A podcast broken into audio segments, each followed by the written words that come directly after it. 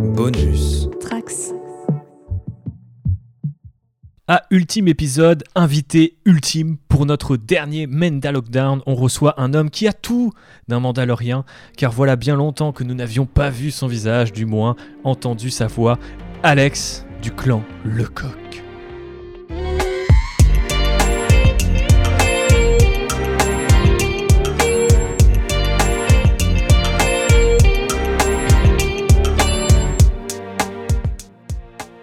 Mais avant toute chose, rappelez-vous, Menda Lockdown est une émission 100% spoiler. Si vous n'avez pas vu la première saison de The Mandalorian ou The Rescue, l'épisode dont nous allons parler aujourd'hui, il est encore temps de monter dans le Slave One et de revenir plus tard. Et Deng Faring qu'il y avait plein de choses à dire euh, cette semaine. C'est pour ça que du coup nous avons une équipe de qualité aujourd'hui à bord de l'Outrider, puisque nous avons JB, nous avons Phobos et nous avons, je l'ai dit, Alex. Et donc Alex, je te donne la primeur. Qu'as-tu pensé de cet épisode et seulement de cet épisode puisqu'on reviendra sur la saison juste après.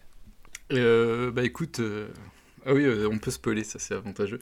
bah moi je suis, j'ai cru comprendre que toi t'étais moins, étais moins convaincu que moi, mais on en parlait enfin, avant d'enregistrer. Moi je suis super, enfin je vous fais un background vu que j'avais disparu dans la dans la dans, les limbes. ouais dans les limbes pendant longtemps mais en gros euh, Star Wars 9 euh, moi j'ai ça m'a ça m'a détruit. Quand j'étais au cinéma j'ai eu beaucoup de mal.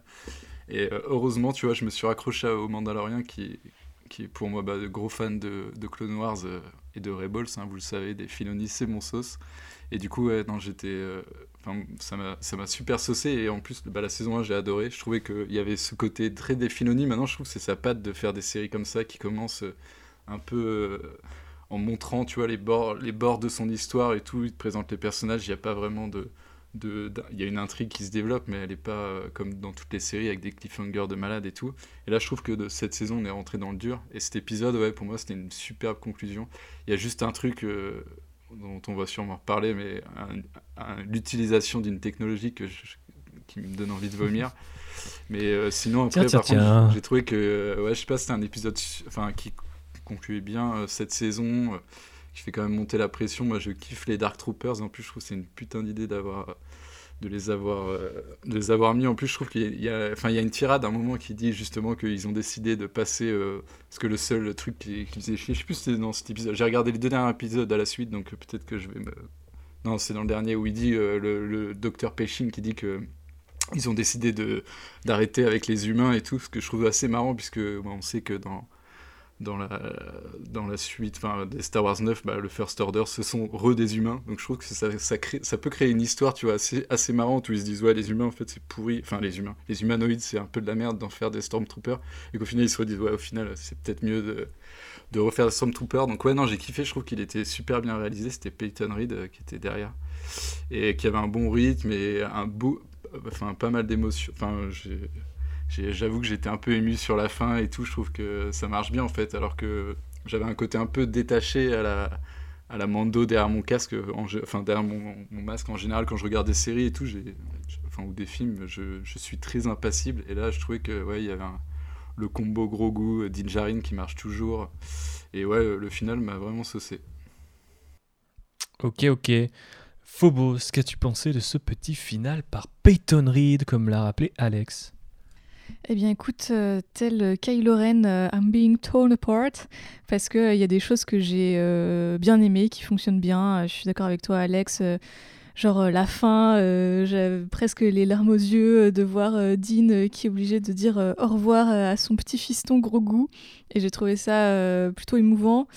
Et, et, oui, je suis une fan de Star Wars, donc effectivement, voir Luke qui débarque et qui met des coups de sabre laser euh, dans, des robots et qui les, qui les force choke euh, sur eux-mêmes, là, euh, voilà, j'ai trouvé que ça, fonctionnait, qu'il y avait un côté très comment très réjouissant voilà c'est du Star Wars ça fait plaisir ça fait écho à la scène de Vador dans Rogue One et, et j'ai aussi beaucoup aimé de voir un petit team-up féminin. Je pense qu'on n'a jamais vu autant de persos féminins interagir aussi longtemps dans un Star Wars, donc ça fait plaisir.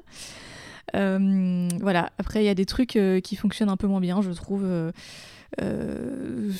c'est pas hyper satisfaisant en fait sur l'arc narratif global de, de, cette saison. Euh, je trouve que Moff Gideon, il est défait un petit peu trop facilement, alors que c'est censé être le gros méchant. Euh, et euh, je trouve que de nouveau, on touche vraiment les limites de l'écriture de John Favreau. je pense notamment à certains dialogues que j'ai trouvés Genre, c'est rempli d'expositions, euh, toute la tirade que Moff Gideon a dans, dans la cellule euh, quand Grogu euh, est encore menotté et, qui raconte sa life à Din Djarin. Tu sais pas trop pourquoi, c'est juste là pour rappeler aux spectateurs un peu endormis qu'est-ce qui se passe.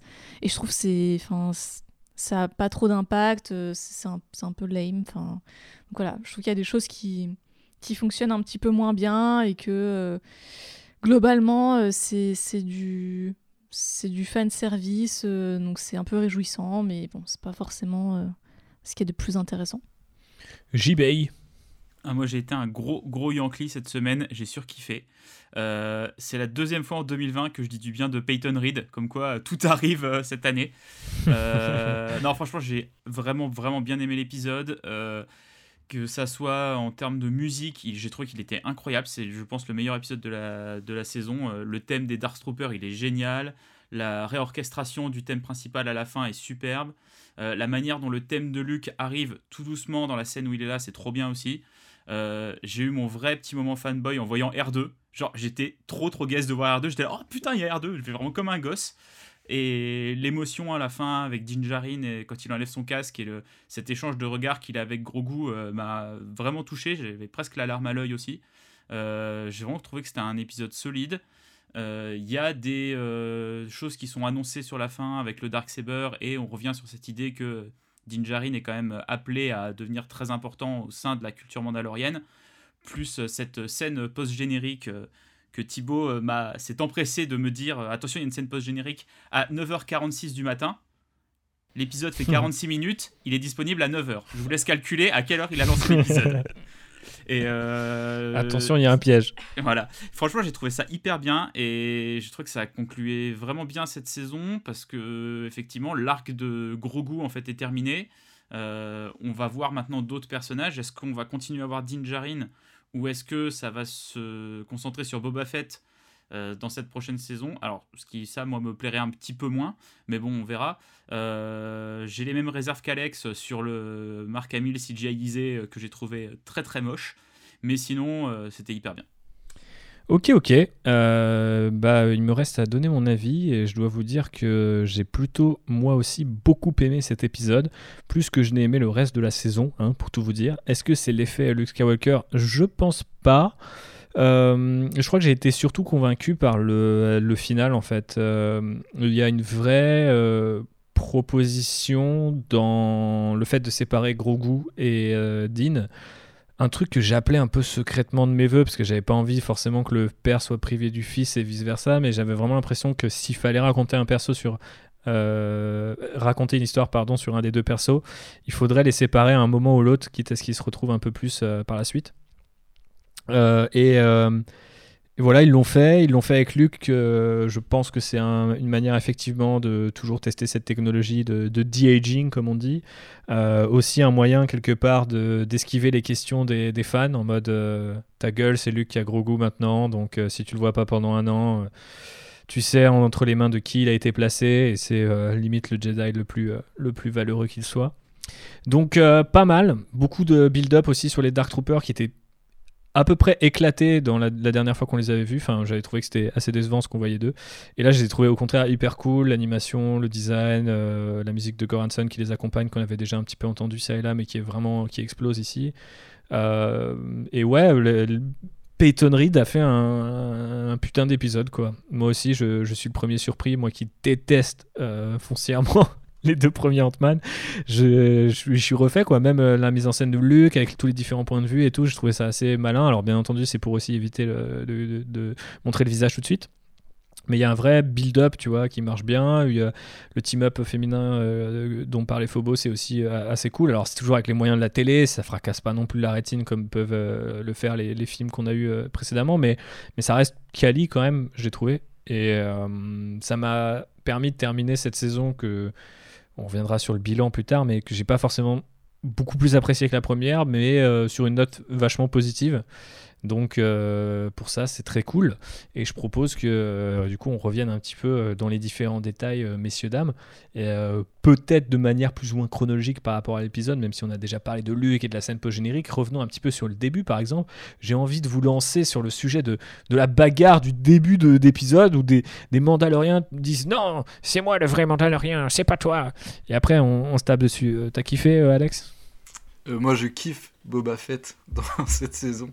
Enfin, dans le retour de Boba Fett, en vrai. Je kiffe le fait que, tu vois, il est pas forcément une carrière sportive et tout, tu vois. Moi, je, je, trouve que ça lui donne un, air encore plus charismatique et tout, avec le, le, enfin, le, le, chasseur de primes euh, qui a roulé sa bosse depuis tellement longtemps dans la galaxie, qui est mort, mais qui est même pas mort en vrai, tu vois, il revient et tout. Et franchement, j'ai pas kiffé cette scène en particulier, mais euh, parce que je trouve que Ouais, euh, l'actrice, euh, je me suis un peu, enfin je sais pas comment ça s'appelle, l'actrice qui, qui, est avec Bo-Katan, du coup, euh, enfin le personnage qui est avec Bo-Katan. je trouve que c'est, elle joue pas super bien et du coup ça, ça, met, ça, ça, fait que cette scène était un peu en ça, mais ce Boba Fett avec son ego et tout, j'adore ça. Donc pour moi c'était une... en plus avec sa petite peinture là, il s'est refait une peinture sur les deux derniers épisodes. Sur les deux derniers épisodes. J'avoue que j'ai que dès qu'il est là on en reparlera dans la scène finale, mais euh, moi ça marche à chaque fois, donc ouais, j'ai plutôt kiffé euh, cette petite baston, même si oui, euh, dans le fond, tu vois, les dialogues et tout, je pas. Même si ouais, ça rappelle, c'est utile parce que ça rappelle que les Mandaloriens, c'est un peu des mecs bas du front, enfin des gens bas du front, un peuple bas du front, un peu débile, qui a perdu sa planète, mais qui peut pas s'empêcher de toujours se foutre sur la gueule. Et, du coup, non, je trouvais que c'était assez sympa de les voir se friter, mais c'était pas, pas ma scène préférée de cet épisode en tout cas. Phobos, tu m'as fait cette réflexion sur le fait qu'ils sont un peu bas du front, donc euh, t'avais un truc à ajouter? Oui, oui, j'ai fait les remarques, genre putain de Mandalorien, genre euh, il en reste 4 dans l'univers et ils trouvent encore le moyen de, se taper dessus, tu vois. Et, euh, ouais, non, je suis d'accord avec Alex, au final, je trouve que le perso de, de Boba Fett, il fonctionne pas trop mal. et, et que c'est marrant de les voir nous faire une petite bagarre, c'était un peu cadeau, tu vois, genre, allez, on va sortir nos lance-flammes et ça va être combat de lance-flammes. c'est un peu con-con, quoi, mais. Ce que vous faites euh, assez intéressant, je trouve, excuse-moi. Du coup, c'était que le, le.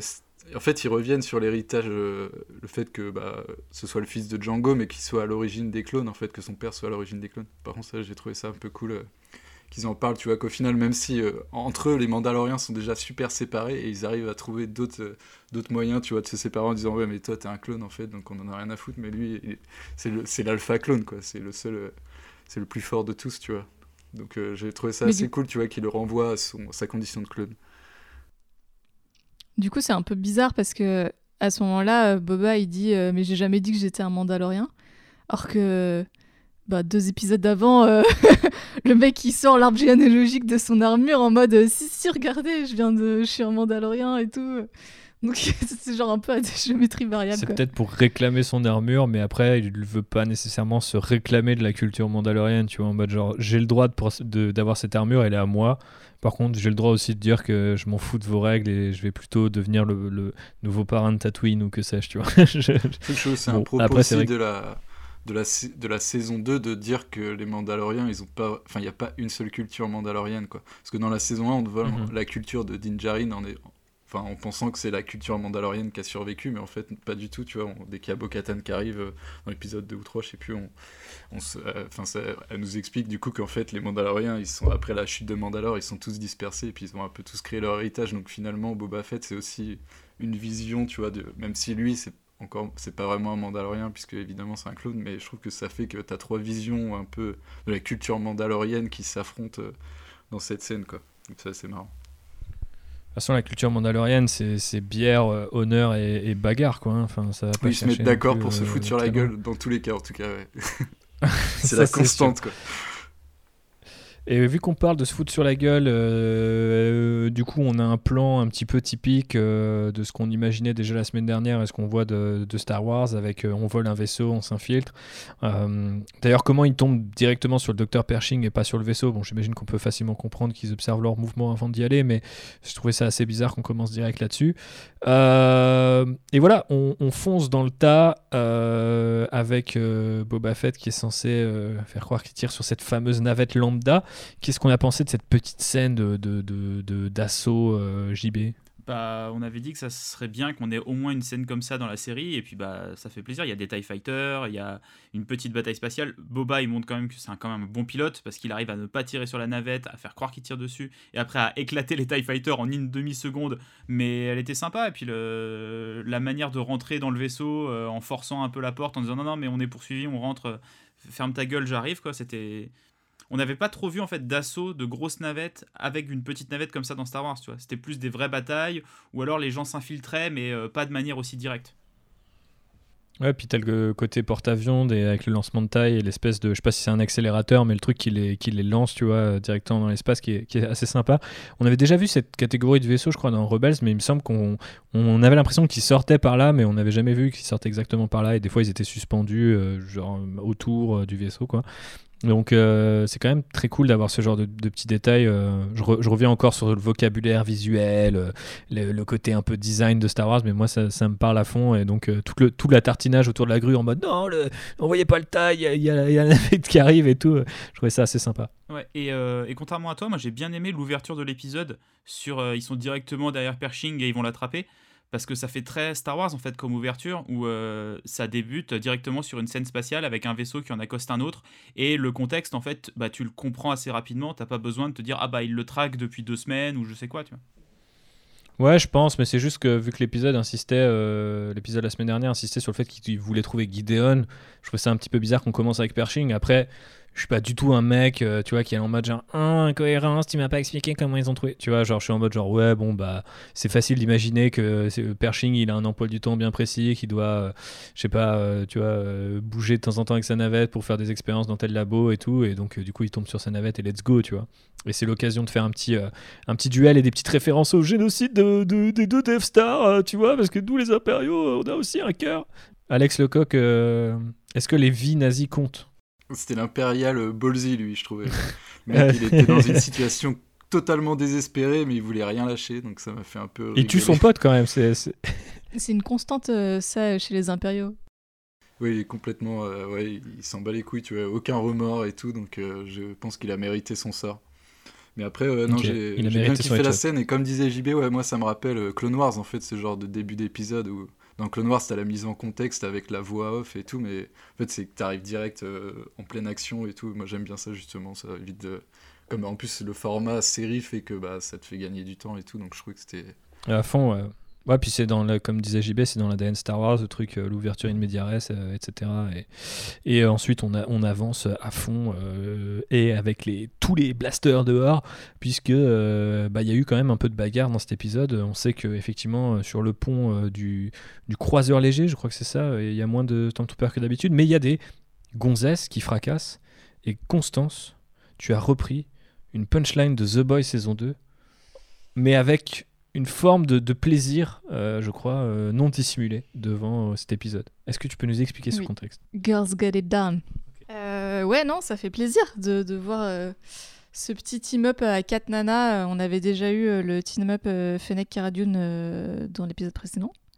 et du coup, là Là, ça y est, elles sont quatre. Et effectivement, je pense que en Star Wars live action, euh, est-ce qu'on a vu quatre meufs dans une scène d'action comme ça, mis à part Padmé et ses suivantes euh Est-ce qu'on a vu quatre meufs tout court en fait? Dans un même, dans un même plan qui parle. Euh, en plus, là, ça passe le Bechdel test. Donc, euh, donc ouais, non, je pense que c'est pas. Hein, il ne doit pas y en avoir des, des masses, des passages D'ailleurs, est-ce que, est -ce que le fandom Menace va râler parce qu'ils ont enlevé le Mandalorien masculin qui ah, était avec euh, il, il, il, il, était pas chaud, il était déjà bourré de la veille, il était dehors, les gars, allez-y sans moi, je le sens pas. Mais euh, ouais, non, c'est. Bon, au final, elles se disent pas grand chose entre elles et l'action reste relativement euh, basique, quoi. Mais, mais ça fait le taf et ça fait quand même plaisir. Enfin, du coup, euh, ça tartine un peu sur, sur Fennec et tout. moi, j'étais contente. Ok, bah, Alex, la bagarre t'a plu aussi Ouais, les carrément. petits headshots, les petits. Surtout que bah, je kiffe le. Enfin, je trouve que le personnage de Fennec, il est, il est assez stylé, tu vois. J'étais pas. Enfin, dans, les... dans la saison 1, on le... on le voit rapidement et tout. Mais je trouve que euh, même si euh, quand elle monte son bide dans l'épisode à flinguer de Robert Rodriguez, et que tu vois, c'était un peu. J'ai trouvé ça un peu flagué la justification. Maintenant, c'est un robot dans toi. Mais je trouve que le team-up, par contre, il est trop stylé. Et euh, Bo-Katan, en plus, je kiffe.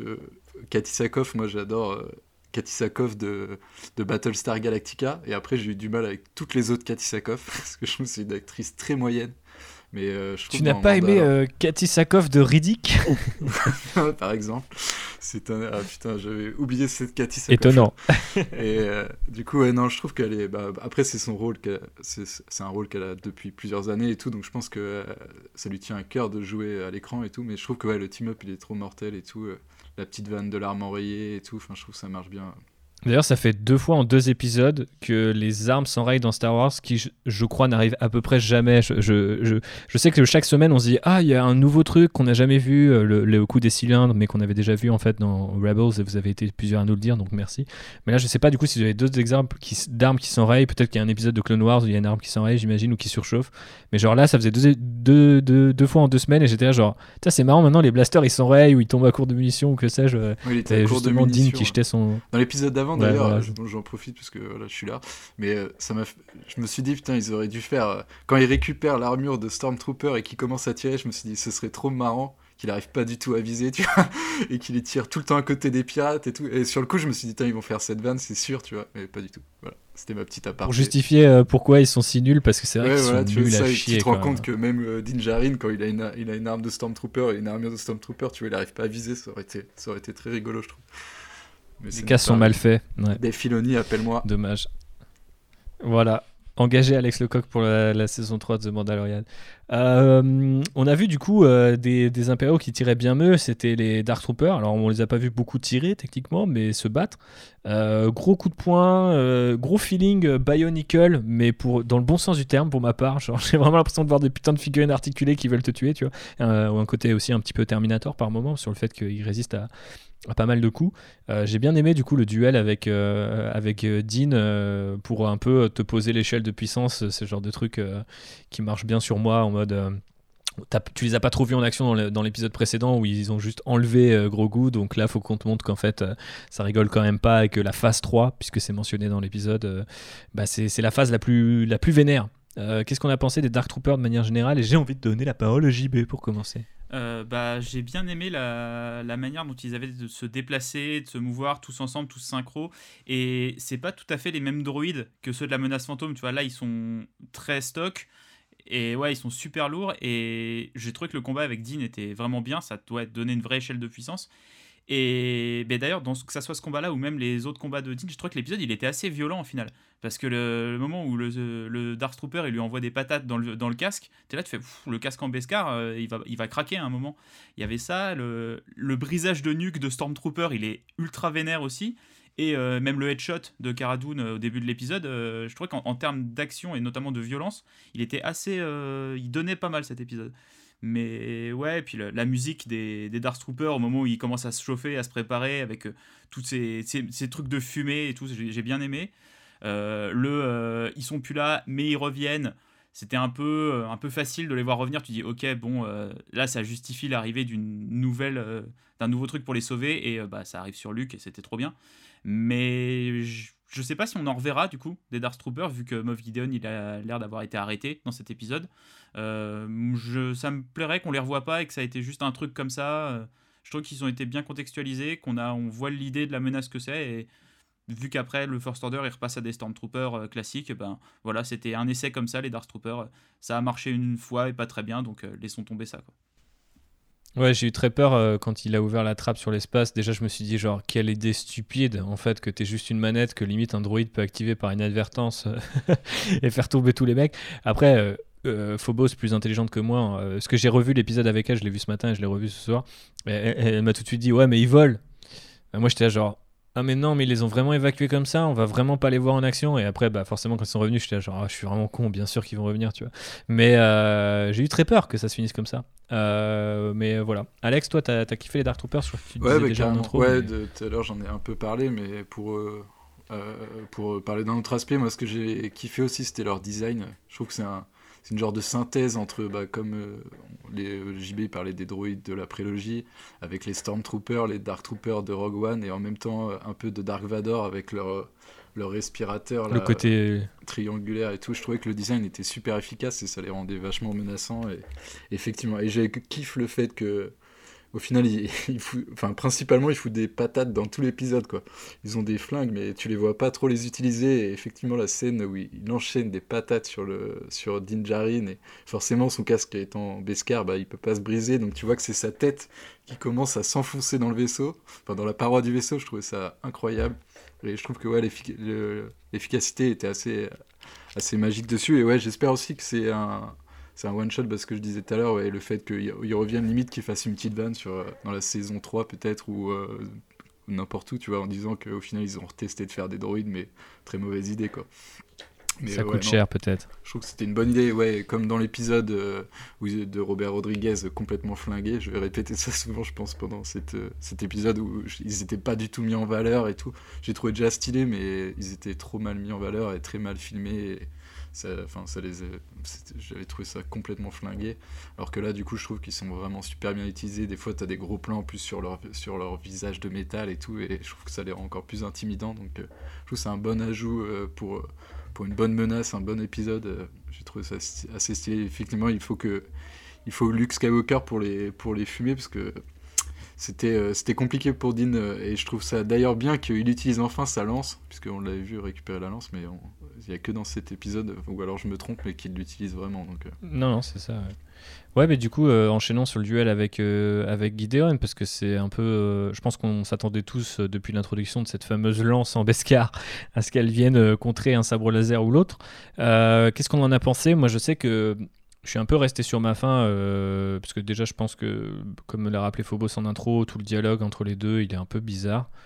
Et ensuite, après, peut-être que Gideon ne sait pas que son sabre laser ne peut pas traverser le Beskar. Donc, en fait, le, le, le, le, coup dans le dos, enfin dans le jetpack, j'ai trouvé ça un peu en mode ouais, bon, bah, bien évidemment, il va pas décapiter Dinjarin non plus, mais euh, on l'a répété toute la saison. Le, Beskar magique, c'est un peu un problème. Et même quand t'as pas une armure euh, en Beskar, euh, je pense à, toi, Bokatan, apparemment, tu peux survivre à 4 coups de blaster, ou alors les blasters sont attirés par ton plastron et tes genouillères, puisque c'est plus ou moins ça qui s'est passé. Du coup, je trouve c'est un peu dommage parce qu'à chaque fois, il n'y a pas vraiment de menace, même quand le mec a un putain de sabre laser. Mais je dois dire que ce qui m'a happé par la suite dans le combat, c'est le, le style. Euh, je sais pas avec qui ils ont travaillé, j'ai pas fait autant de recherches que j'aurais voulu euh, sur le sujet, je n'ai pas trouvé de nom. Mais il y a vraiment un style de combat euh, pour le Mandalorien qui est très différent au moment où il a la lance. Le fait qu'il la bloque avec son poignet adjacent. Il y a plein de parades et tout qui sont assez stylées, même quand il tournoie autour de lui. ce qui est quand même relève pas évident. En tapant avec son pied là, c'est trop stylé. Ouais, exactement, c'est à ça que je pensais. Et je trouve que du coup, il est, il est très stylé. Et ça prouve qu'il y a encore plein de trucs à faire sur l'aspect martial de Star Wars. Alors après, ça, c'est mon côté fan de, de tu vois, de, martiaux, ce genre de trucs. Genre, j'ai très envie de voir des choses là-dessus. Mais je me disais, c'est cool parce que ça marche malgré le, le, design de Din qui, entre le jetpack, l'espèce de cap recourbé au-dessus de son épaule et tout, tu dis putain, la lance, ça doit pas être facile à faire bouger l'acteur, le cascadeur et tout. Et euh, ça a quand même bien marché pour le temps que ça dure. Après, euh, voilà, c'est Moff Gideon, c'est pas non plus euh, fucking Darth Vader, tu vois. Donc je m'attendais à ce que ça dure pas non plus très très longtemps. Mais je sais pas, j'ai trouvé ça assez croustillant. Qu'est-ce qu'on en a pensé Tiens, Phobos, t'en as pensé quoi? Waouh Non, mais je suis un peu. effectivement, il y, a des mouvements de lance et tout qui sont assez stylés. Après, c'est peut-être dans, dans, la mise en scène où j'ai trouvé que ça me manquait parfois un poil d'impact. Je trouve dur. Je, je, sais pas. Mais oui, effectivement, t'as ce décalage avec euh, Moff Gideon qui, qui, arrive à faire croire un truc à Dingerine qui est vraiment beaucoup trop crédule dans cette saison. Ça lui pose problème quand même déjà avec les, les pirates euh, qui, qui, voulaient lui voler son armure. Euh, c'était déjà le cas. Et, et, et, ouais, là.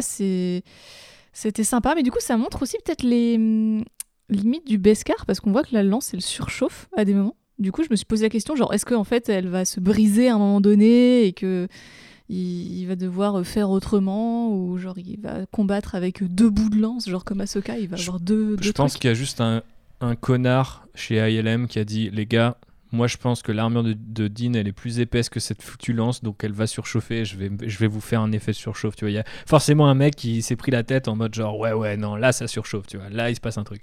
Mais c'est vrai que moi aussi, ça m'a donné l'impression qu'elle allait se casser et que potentiellement il, il serait blessé. Euh, ou qu'il allait perdre une main dans la grande tradition Star Wars. Euh, je, un tweet comme en 2015. Mais euh, voilà, c'était quand même plutôt sympa. Oui. On peut le dire, on peut le dire. JB, on en, on en dit quoi de ton côté? Oh bah oui, moi je l'attendais ce duel. Effectivement, le build-up euh, avec cette scène euh, quand Grogu il a encore ses tout petits menottes. D'ailleurs, faut m'expliquer qui fait des menottes taille enfant qu'on aille mettre cette personne en prison.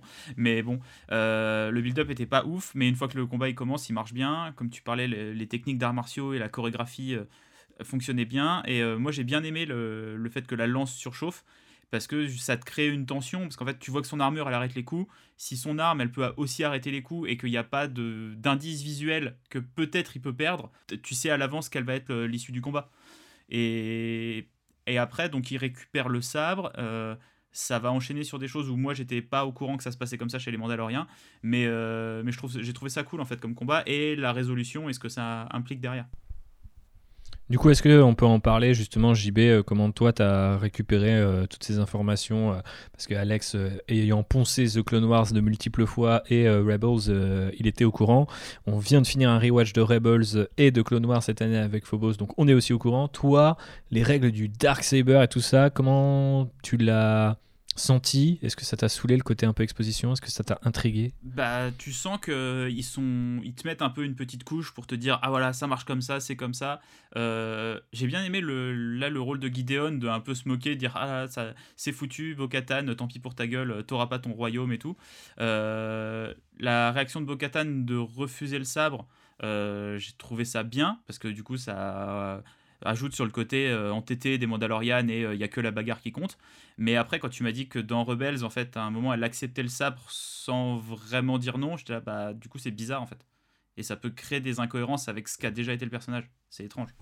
Ouais, bah après, on peut le lire de, différentes manières, et je le précise pour les gens qui n'auraient pas éventuellement vu euh, Rebels. Attention, micro spoiler. Effectivement, à un moment, Bo-Katan retrouve le chemin euh, du Dark Saber qui lui est proposé par Sabine, qui le possède à ce moment-là. Sabine étant elle-même une Mandalorienne. Et donc elle veut euh, que du coup elle dirige les autres clans mandaloriens bah, vers voilà encore une fois une union, une révolution contre l'empire. Donc voilà, il y, a quelques années c'était déjà le, le, cas, c'était déjà le même contexte plus ou moins. Il y avait au moins il y avait l'Empire, c'était un peu différent, mais sinon c'est globalement la même chose. Et du coup, elle dit euh, non, je peux pas l'accepter parce que ça se gagne dans un duel et tu l'as gagné, et voilà, donc il est à toi. Et au final, euh, il y a tout un build-up et ça dure plusieurs épisodes. Et à la fin d'un épisode, elle accepte euh, l'offrande et elle se dit oui, je suis quand même l'héritière légitime du trône et donc les clans comptent sur moi, donc je possède ce, ce Dark Cyber il faut que je le porte et il faut que je m'en serve comme un symbole. Ce qui est plutôt pas mal parce que du coup ça prouvait que les Mandaloriens pouvaient évoluer aussi un peu dans leur façon d'interpréter leur propre culture. Comme disait Alex, il y a plusieurs cultures. Euh, là où j'ai trouvé ça bizarre, c'est que moi je suis pas spécialement choqué par l'idée qu'elle le refuse une nouvelle fois, mais qu'elle le refuse une nouvelle fois sans jamais faire référence au fait que ça lui est déjà, cette scène est déjà arrivée dans sa vie. Je trouvais ça très bizarre. Ça m'a donné un peu l'impression que Rebels comptait pour de la pour des pommes. Je sais pas comment on dit, c'est quoi l'expression, mais c'était pour du beurre. Pour du beurre, ouais, des pommes. Waouh, j'étais ouais, la Normandie, il y a du beurre, il y a des pommes. Mais euh, bref, euh, j'ai trouvé ça un petit peu dommage parce que je pense qu'avec une simple réplique euh, du style la dernière fois que je l'ai accepté selon ces règles là bah, je l'ai perdu parce que c'est Gideon qui l'a récupéré. Ça m'aurait convaincu instantanément. Et là, je me suis un peu dit, tiens, elle a oublié ou est-ce que elle veut pas le dire euh, Mais bon, bah, comme l'a rappelé Alex, Cathy Sakoff, c'est peut-être pas la meilleure sur le non-jeu. Enfin, tu vois, pour dissimuler des trucs dans son jeu, quoi. Donc, euh, j'ai pas l'impression qu'elle essayait de mentir à ce moment-là. Comment tu l'as senti, toi, Alex? J'avoue que ça m'a pas trop choqué. Je pense que c'est. Après, si, bah, tu vois le côté bas du front des Mandaloriens. Encore une fois, c'est qui m'a fait marrer, surtout parce que au, pire, accepte-le, tu vois. Il te le donne, prends-le, puis c'est bon, c'est terminé. Mais je pense que c'est. Enfin, je pense. Euh, Il n'y a pas beaucoup de témoins dans la pièce non plus. J'ai envie de supposer que tu vois, c'est un build-up de la, de la suite et de la prochaine saison, parce qu'au final, euh, peut-être que même Bo-Katan se rend compte que Din Djarin, tu vois, est plus, plus important que qu'elle ne, qu'elle ne le croit, tu vois, en le rencontrant. Donc peut-être que Peut-être que oui, même s'il y a cette, euh, cette, ce côté, euh, les Mandaloriens doivent se, doivent se friter pour le Dark Saber, peut-être qu'elle se dit qu'elle est, elle est plus forcément légitime, tu vois, l'idée de le porter, je sais pas. Mais oui, après, c'est je pense que c'est de forme d'incohérence. Ouais, ouais, ouais, mais je pense qu'en tout cas, tu as raison. Je pense que l'idée, c'est de quand même plus ou moins teaser le fait que Din Djarin gagne en importance pour tout son peuple et pas juste pour euh, Grogu en fait. Ce qui est déjà un truc que euh, beaucoup euh, de gens théorisaient à l'époque où on avait annoncé la série The Mandalorian et qu'on avait un personnage dont on nous disait qu'on ne connaîtrait pas le nom. Moi j'étais en mode ok, dans la culture mandalorienne, on, vous renvoie à notre épisode je crois numéro 28 sur les Mandaloriens. les Mandaloriens sont menés par euh, le Mandalore, qui en gros, du coup, c'est un nom que tu prends euh, en même temps qu'un titre. Et donc, du coup, c'était évident qu'un personnage qui n'avait pas de nom puisse à terme devenir le Mandalore. Enfin, pour moi, j'étais en mode genre, c'est ça que va raconter Favre, euh, Filoni, en tout cas, peut-être pas Favreau, mais ça va être un peu, tu vois, la, destinée de la série et là où ça va aller. Et donc, très clairement, quand tu le vois arriver avec le Dark Saber, tu fais bon. Faut qu'il trouve un moyen que, que Bo-Katan ne le récupère pas ou qu'il y ait une forme de tension en tout cas. Mais pour moi, c'est évident que Din Djarin va devenir plus pour le reste euh, de, des siens. Donc, euh, c'est sûr que c'est cool de le, de le, voir récupérer le Darksaber. Et puis, ça va vendre des super figurines en saison 3. Après, ouais, c'est sûr, ça fait une scène euh, d'exposition un peu gênante où t'as genre Moff Gideon qui est là, genre Ah, tu veux le Darksaber, mais tu ne peux pas le prendre car tu dois le battre. Tu vois, genre, j'ai envie de dire, au bout d'un. Puis même elle, elle dit Il a raison, tu vois. En fait, je trouvais que c'était un peu dommage parce que les, les Mandaloriens, tu vois, ils sont vraiment bas du front. Limite, ça aurait été trop marrant. Que, enfin, j'arrête pas de dire je veux faire des trucs marrants dans truc, mais ça aurait été sympa, tu vois, limite qu'elle prenne et qu'elle défonce Moff Gideon avec un petit coup, genre. Parce qu'au final, je me dis que l'ego des Mandaloriens, elle est plus fort, tu vois, que. Moff Gideon, ça le fait marrer en disant Ah, bah, du coup, je t'ai piégé parce que tu peux pas le prendre. Et je, pensais, je me suis dit, bah, son ego, il doit être plus fort que ça. Et limite, elle va prendre le Dark Saber, elle va le planter dans Moff Gideon, et puis ça va être terminé, quoi, en disant Bah, attends, je suis une Mandalorienne, je suis Bo-Katan, je te cours après depuis plusieurs années, donc là, euh, c'est terminé. Tu, je vais pas. Tu en train. En plus, même s'il a raison, tu vois, juste par le fait qu'il dise, je pensais qu'elle allait juste le flinguer, dans le sens où t'es un mec de l'Empire, je te déteste. Donc, euh, même si t'as raison, euh, je te donne tort. Moi, c'est là où je trouve qu'on on, retombe un peu dans les torts, les travers de la série, c'est que souvent les résolutions sont hyper simplistes, voire vraiment, vraiment benées, quoi. Tu vois, genre le, il retombe sur euh, Bo-Katan, il lui dit viens, je sais où est Gideon, Gideon il a le sabre, je te file le sabre, on cède, euh, ça va aller. C'est ce fameux euh, tweet avec oh non, on peut pas faire la mission parce qu'on n'a pas de lait, il faut aller chercher du lait. et c'est ça, et donc au moment où Gideon il arrive, Gideon qui a été construit comme un personnage super inquiétant, ancien, ancien des renseignements de l'Empire. On te dit, il te le dit lui-même, mais euh, on il sait tout, euh, il a des Dark Troopers et tout. D'un coup, il est un peu euh, le mec qui, fait une semi-imitation de Palpatine à rigoler à la fin de chaque punchline. Et j'étais un peu en mode genre, ils vont jamais rien faire avec ce perso en fait, parce qu'on est dans une série où il faudrait surtout pas qu'il y ait un choix un peu trop fort ou oh non ils ont tué le perso que j'aimais bien ou oh non Bo-Katan elle a fait ça alors qu'en fait elle devrait je suis complètement d'accord avec toi, Alex. Genre, je pense que l'ego des Mandaloriens l'emporte sur leurs leur foutues règles et qu'elle aurait pu très facilement décapiter. Ça aurait été assez marrant d'ailleurs de le. Genre en mode, au fait, euh, ouais, tu m'as volé le Darksaber, mais j'en ai rien à foutre. Enfin, il n'y a pas de témoin. Euh, là, le mec, euh, il, il, enlève pas son casque, donc si tu veux, il, va, il va pas. C'est pas lui qui va me dénoncer, tu vois. Donc, que le... donc voilà le fait de briser les règles, c'est déjà introduit dans l'épisode d'avant où finalement bah, Din Djarin il enlève, son, casque et tout quand il est en Stormtrooper. Dans cet épisode, bah, c'est la scène d'après, mais il enlève, enfin quelques scènes après, il enlève aussi son casque, tu vois. Donc il y a un côté où il te montre que les Mandaloriens, ils sont un peu trop euh, bas du front, tu vois. Ils vivent par un credo, mais au final. Euh, enfin, ils ont perdu leur planète, ils sont, ils sont tous éparpillés. Euh, au bout d'un moment, bah, tu peux avoir un credo, mais si tu as envie de reconstruire, bah, il faut peut-être repenser sa philosophie. Et je trouve que c'était un, C'était l'opportunité, en tout cas, tu vois, d'aller dans cette voie-là, tu vois. C'est pas comme si euh, le, sabre représentait quelque chose pour Dean en plus, tu vois. C'est pas comme si lui, le fait de l'avoir récupéré, euh, ça a changé quelque chose à son histoire et à son arc narratif, quoi. Pour lui, c'est une arme, il l'a récupérée, il la file à la personne qui la voulait. Surtout qu'il a une lance et en plus, elle peut bloquer les, coups du, Dark Saber. Donc, à mon avis, il était là. Oh, bah ça va, tu vois. Au pire, si elle me fait chier plus tard, je peux me défendre. Donc, c'est pour ça lui donne, tu vois, en disant Ouais, bah, c'est pas si bien que ça ton truc. tu peux le prendre.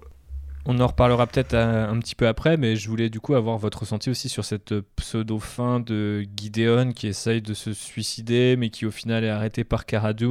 Maintenant qu'on sait qu'on va avoir une série spin-off de The Mandalorian qui va interagir avec The Mandalorian et aussi la série Ahsoka qui a également été annoncée la semaine dernière. Euh, est-ce que c'est ça, Rangers of the New Republic? C'est euh, quelques rangers qui emmènent Gideon devant la justice euh, en passant par différentes planètes et des Stormtroopers qui leur courent après Ou est-ce que c'est juste un truc que vous pensez qu'ils vont évacuer parce qu'on s'en fout de ce personnage? Bah, honnêtement, la réplique de Cara Dune où elle dit non, non, il faut absolument qu'on le garde en vie parce qu'il a plein d'informations et tout, euh, il y a de fortes chances pour que le perso euh, réapparaisse. Enfin, je pense sinon il l'aurait il l'aurait plus ou moins éliminé à cela, tu vois. Donc, euh, à mon avis, on, on, va le revoir et on va le revoir. Alors, soit en très mauvaise posture parce qu'il faut lui faire cracher ses secrets, soit le mec va un petit peu genre retourner sa veste et devenir un un, informant, tu vois, euh, de, de, ces fameux rangers qui vont aller à la chasse aux nazis aux quatre coins de l'espace peut-être. du coup, c'est ça la série, c'est genre ils l'ont euh, dans la prison, euh, tu reprends le, cliché du western avec le mec dans sa petite cellule de merde. Bon alors, cette semaine, on va où Gideon? Bah, il y a le mec là-bas sur Dantwin. Ok, on y va. Et on ramène du lait au passage. Qu'est-ce que vous en pensez les gars, vous? Bah, franchement, pour la pour est-ce que Gideon on le reverra? Bah, je pense oui après, euh, pour la série, euh, je me souviens plus comment ça s'appelle, mais c'est la série Rangers of the New Republic. of the Republic. Moi, je kifferais euh, des one shot en fait. Donc, euh, qui aurait rien à voir en fait, où tu suivrais des, des pilotes ou même des, tu vois, des différents corps de troopers, enfin de troopers, non, de, de j'allais dire de rebelles, mais non, de nouveaux soldats, soldats de la, République, et en fait qui se retrouvent euh, aux quatre coins de la galaxie à essayer euh, de libérer des planètes, soit de l'emprise de l'Empire, ou soit de l'emprise de cartels ou de pirates ou je ne sais quoi, tu vois. Donc après, dans l'idée, oui, je pense que Moff Gideon n'a pas dit son dernier mot. Mais euh, je kifferais en tout cas que la série ne s'attarde pas là-dessus, même si je pense qu'il y aura quand même Cara Dune dans la série sur les Rangers, ce qui est très stylé parce que je kiffe le personnage de Cara Dune. Donc j'espère qu'elle aura plus de temps d'écran. Parce que j'aime quand son arme s'oreille et qu'elle commence à la prendre pour taper sur les gens. je trouve que c'est excellent. Bah, elle est super baraque, elle défonce tout le monde à main nue, et quand son arme ne marche plus, bah, elle, tape elle tape avec. Donc euh, pour moi, c'est un personnage sur badass très validé. JB, t'avais un truc à dire sur Gideon, je, te vois euh, plus ou moins retenir je, je pense qu'il va être mis un petit peu de côté, et euh, genre ça c'est le personnage qui va ressortir peut-être pas la saison prochaine, mais à celle d'après, où genre euh, ils ont besoin d'un renseignement et ils vont le voir lui qui est en prison, euh, un peu comme euh, quand dans Fast and Furious, trois épisodes après, tu ressors un ancien méchant ou un truc comme ça, quoi. On a hâte de voir du coup le frère de Gideon débarquer dans un speeder jaune fluo tu vois, façon, maintenant... un peu comme ils avaient traité le personnage du Caïd dans Daredevil où il est en prison mais il gère encore plein de trucs, tu vois. Et euh, j'imagine ah, ça pourrait être sympa, ça, ouais. tu vois, même en prison euh, républicaine, il a suffisamment de contacts avec euh, la, bah, la mafia, la pègre, et il a suffisamment d'infos sur tout le monde pour pouvoir encore tirer des ficelles et faire des conneries. Ouais, il va croiser Mayfeld en prison. Ah bah non, il est plus ah en prison. Il est, mort et il est libre. il est mort, d'après les, les, archives en tout cas. bon, du coup, euh, ceci étant évacué, on passe au, gros morceau, à monsieur euh, Luke euh, fucking Skywalker. Je sais pas pour vous les amis, mais alors j'ai une anecdote très marrante, c'est que moi j'ai regardé du coup la première fois cet épisode ce matin. Quand ils ont dit il y a un X-wing et que j'ai vu un X-wing, je fais ok, c'est Luke, c'est sûr. Genre je me suis pas posé de questions, mais je me suis rendu compte en voyant l'épisode une deuxième fois aux côtés de Phobos que c'était peut-être forcément évident, puisque du coup, il y a quand même tout un teasing où au départ, euh, le X-Wing, puis la silhouette de Jedi, puis le sabre vert, mais on voit pas encore à quoi il ressemble, on voit juste la lame, puis on voit le sabre et la main gantée de noir, donc là ça commence à être un peu beaucoup d'indices. Donc euh, c'est vrai que nous on vient de terminer Rebels, donc euh, Phobos était en mode waouh, est-ce que c'est Ezra et tout qui revient euh, Parce que c'est vrai qu'il a un sabre vert aussi, c'est pas, pas si bête comme idée. Et on aurait pu découvrir un autre acteur et non pas un acteur CGIisé, ce qui est potentiellement un plus. Même si moi, au, contraire de visiblement vous toutes et tous, moi j'ai trouvé hyper bien fait le Mark Hamill en fait. Genre j'ai vraiment bugué quoi. Après je pense que c'est une technologie qui est plus que bien fait mal fait mais c'est plus enfin ça nous fait un truc dans le bide non? Ça, nous je pense que ça nous réveille une partie de notre cerveau qui dit genre cette personne devrait être proche de la mort mais elle ressemble de nouveau à quelqu'un qui a 28 ans, c'est bizarre. Mais euh, je ne sais pas. Euh, parlons de, de, Luke Skywalker et du de-aging plus tard, mais euh, je vois que Alex jubile, je lui passe la parole. Ouais, ouais, parce que tu parlais du fameux, du fameux reveal. En fait, moi, ça m'a. Bah, dès qu'il y a eu le X-Wing, pareil, je me... tout de suite, j'ai vu Luke. En plus, si je me. Bah, je l'ai regardé une seule fois, mais si je me trompe pas. Enfin, c'est ce que j'ai cru qu'on voir, c'est que c'est le X-Wing en fait que tu retrouves sur Acto, tu vois, qui est dans la flotte. Peut-être que c'est moi qui Ouais, ouais. surinterprété. Après, de semble- loin, Ouais, parce qu'il me semble qu'il est bleu et blanc, tu vois, à moitié. Euh, blanc et bleu, oui, c'est ça que je viens de dire. Et du coup, j'avais l'impression que c'était. Enfin, c'est l'impression que ça m'a fait. Après, en fait, moi, j'étais. Bah, du coup, j'ai assez rapidement compris que c'était Luc. Mais euh, j'étais stressé. Enfin, pas stressé, mais j'étais dans l'attente, tu vois, de, du reveal de la tête. Parce que justement, je savais qu'ils allaient miser sur cette techno. Et j'avais vraiment. Et moi, c'est une techno, j'ai du mal, en fait. Je trouve que, contrairement à toi, même s'il est bien rendu. jusqu'au dernier moment, ils auraient pu choisir de pas le faire en fait. Bah, exactement. Il aurait tu pu très bien euh, avoir la capuche et tu vois garder Même limite faire que du dire- au niveau du bas du visage ou que sais-je où il parle euh, en contre-champ. Enfin, avant qu'il enlève sa capuche pendant un millième de seconde, je me suis dit, putain, en vrai, si c'est Sébastien Stan qui est sous la capuche, franchement, ça me dérange. Je, préfère ça que ce soit du CGI, tu vois. J'étais là, je fais. J'ai fait la même Stan. remarque. Je me suis dit, ouais, et bah, alors, est-ce que quelqu'un euh, est-ce que quelqu'un peut expliquer pourquoi Sébastien Stan Tu connais un peu l'histoire euh, Phobos ou pas? Bah, parce qu'il lui ressemble de ouf et je crois qu'ils en ont déjà parlé sur Twitter entre De eux. ouf, euh, faut Bah, Il y a plein de enfin, montages de, quand même les. de Sébastien dans Luke Skywalker, et effectivement, ça marche. Après, euh, dans l'idéal, j'étais. C'est parce qu'ils m'auraient saucé, tu vois, mais je me suis dit, ouais, ils vont ressortir leur techno, et moi, dans Star Wars 9, je trouve que ça marche pas, euh, euh, dans, Rogue One, euh, je trouve que ça marche pas, enfin, même si c'est super bien fait, hein, j'en conviens, mais en fait, c'est le, ouais, une canivalée, en fait, plus c'est bien fait, plus tu vois les, défauts, et je trouve que là, bah, après, ils ont un budget moindre par rapport au film, et je trouve que les défauts, ils ressortent encore, encore plus. Après, ils ont été assez... quand tu il a le reveal, tu vois, il a pas trop de dialogue, ils ont été, ils ont pas non plus rajouté, tu vois, il est assez immobile et tout, évidemment, tu vois, pour que ça fonctionne.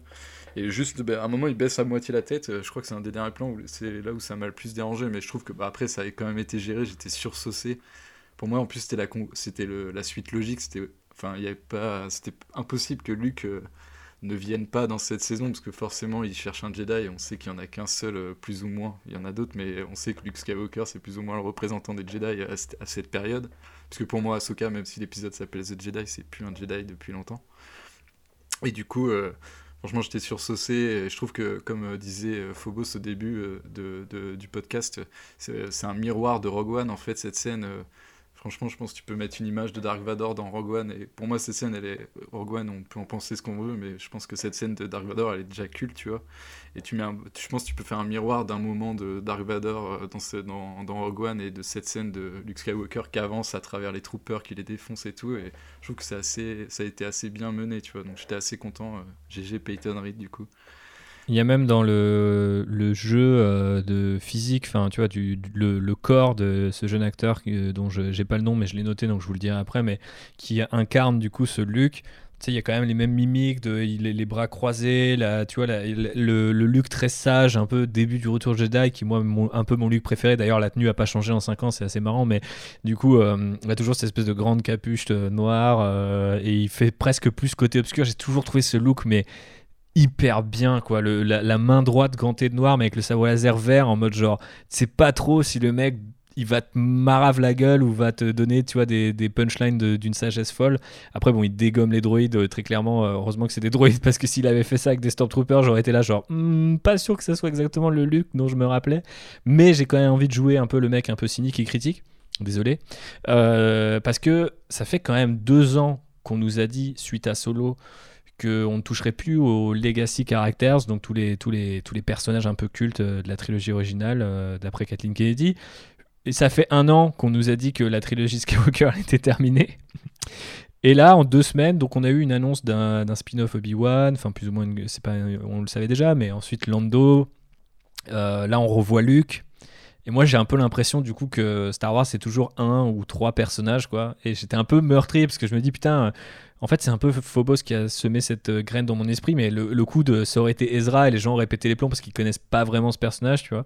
Euh, J'aurais trouvé ça limite plus cool parce que je me dis, ok, ouais, il y a un côté, on assume, tu vois, de ramener en live action des personnages qui sont un peu plus obscurs. Alors que là, Luke, pour moi, ça caresse à mort les fans dans le sens du poil. Il y a tout un build-up qui est hyper bien fait. hein. Enfin, en plus, il y a toute la pression avec les, le- les Dark Troopers qui tapent sur la porte juste avant. Donc, c'est, t'as vraiment envie que quelque chose vienne les sauver. Et cette chose-là, elle est, elle est dingue parce que c'est Luke et je l'adore. Et en plus, moi, je trouve le truc est vraiment cool. La bagarre est cool. Mais j'ai vraiment ce côté genre, putain, on pourra jamais se passer de ces foutus Skywalker, non? Ouais, ouais, bah après, Ah ah. pour moi, c'est un problème de timeline de la série, en fait. Euh, et je vais rendre hommage à Jay, parce que je parlais avec, euh, avec Jay tout à l'heure, et il m'a dit, il m'a fait exactement la même remarque que tu viens de faire, c'est qu'il aurait kiffé que ce soit un Jedi inconnu, pas forcément Ezra. Et je pense qu'en fait, dans la, enfin, pour moi, c'est comme je disais tout à l'heure, ouais, pour moi, c'était obligé que Luke Skywalker soit de loin ou de près dans la série euh, à un moment, vu qu'il cherche un Jedi pour Grogu depuis le début. Et après, j'aurais kiffé aussi, mais pour moi, c'est juste un problème de timeline, vu qu'on est encore trop proche du, autour du Jedi, ils peuvent pas vraiment justifier qu'il est. Parce bien sûr. Tu ça avait été un apprenti de Luke, un des premiers apprentis de Luke euh, qui venait chercher Grogu, tu vois, j'aurais trouvé ça euh, trop stylé aussi. Et du coup, oui, je pense que c'est ça qui bah fait ouais, au final. Et pour ce que tu dis, du, on peut pas se détacher de ces personnages. Euh, et Disney, enfin, Kathleen Kennedy avait dit qu'il ferait plus. Moi, c'est juste que je fais pas confiance à Disney, donc. ils vont dire des trucs comme ça, mais ils vont toujours revenir sur leurs paroles. Je pense notamment à Star Wars 9 qui, moi, a brisé ma confiance envers eux, quoi. Bah oui, je peux comprendre, mais bon, c'est aussi pour ça que nous on est là. Euh, on, le rappelle, on a bien aimé euh, cet épisode-là en particulier, mais moi je sais que genre euh, il y a une partie de moi qui kiffe ce retour de Luke et quand j'étais tout seul sur mon canapé et que j'ai vu le X-wing et j'ai fait ok, on va avoir le petit Luke, je suis content. Et après le petit R2, euh, le petit dialogue avec Grogu euh, en, bruit de droïde qui est trop mignon et tu te dis c'est vraiment comme toi quand t'étais gamin, tu comprenais pas trop les persos, mais spontanément tu kiffes les droïdes parce que voilà tu, tu, comprends pas non plus comment ils parlent, mais il y a cette espèce d'affect, tu vois. Et et je me méfie quand même de cet affect-là parce que je me dis, ouais, bon, après, euh, si c'est pour voir euh, les aventures de, de, euh, de, de Han Solo euh, CGIisé, Leia CGIisé, tu vois, un Lando quelque part entre Donald Glover et Billy D. Williams, enfin, je suis, je suis un peu meurtri de ça. Je pense qu'il va falloir qu'il se calme avec ces techno. Tu vois, limite aussi dans l'idée, j'aurais, ça m'aurait pas dérangé qu'ils prennent Mark Hamill et qu'il fasse genre, il est un peu plus jeune, tu vois, et qu'on joue le jeu, tu vois, en disant bon. Bah, parce que Luke Skywalker, c'est quand même euh, Mark Hamill aussi, tu vois. Moi, je trouve. Même si là, ça a été bien fait, encore une fois, mais il faut pas non plus que ça, les, ça, leur, laisse, ça leur fasse pousser des ailes en se disant Oh, on va pouvoir faire une série Luke Skywalker en utilisant d'autres technos, tu vois. Parce que je trouve que là, ils s'en sont bien sortis. C'est difficile. Enfin, ça aurait pu être très casse-gueule en faisant une scène même euh, un peu gênante et tout. Même si Peyton Reese s'était chié dessus, euh, on aurait été les premiers à être dégoûtés, mais comme jamais ce soir. Donc je trouve que là, ils ont réussi à avoir un bon équilibre, mais il faut, que... faut pas que ça se reproduise, euh, Kathleen. Hein, je te le dis, euh, comme tu écoutes l'Outrider, je sais. Euh, je ouais, les fans. C'est comme tu dis, tu vois, c'est des personnes, enfin c'est des personnages qui sont dans la, qui sont ouais, qui sont qui sont sacrés pour beaucoup de gens. Et et ouais, j'ai Pour moi, là, c'était logique en termes d'histoire. Encore une fois, l'histoire menait au fait que Luke allait arriver et tout, donc j'ai pas été choqué, tu vois, mais je, mais oui, j'avais, j'appréhendais, tu vois, en fait, ce moment. Donc là, je suis content qu'il ait bien fait. Mais comme c'est une techno et que je déteste, je trouve que va pas falloir en user, effectivement. Ouais, parce qu'il y a, l'aspect euh, artistique, il y a l'aspect euh, aussi éthique un peu, euh, que comme tu suggères, Alex. Bon, Marc Hamill n'est pas mort, mais c'est quand même tu vois, une utilisation de son visage qui fait que c'est lui qui est crédité alors qu'il joue pas le perso. mais au-delà de ça, en fait, moi c'est. question, est-ce que c'est lui qui le double? Bah, du coup, euh, bonne question. J'ai pas trouvé la réponse dans les crédits. Je pense que c'est assez facile sur certaines de ces phrases d'utiliser des mots qu'il a déjà dit, puisque c'est un truc qu'ils ont déjà fait pour la postlogie.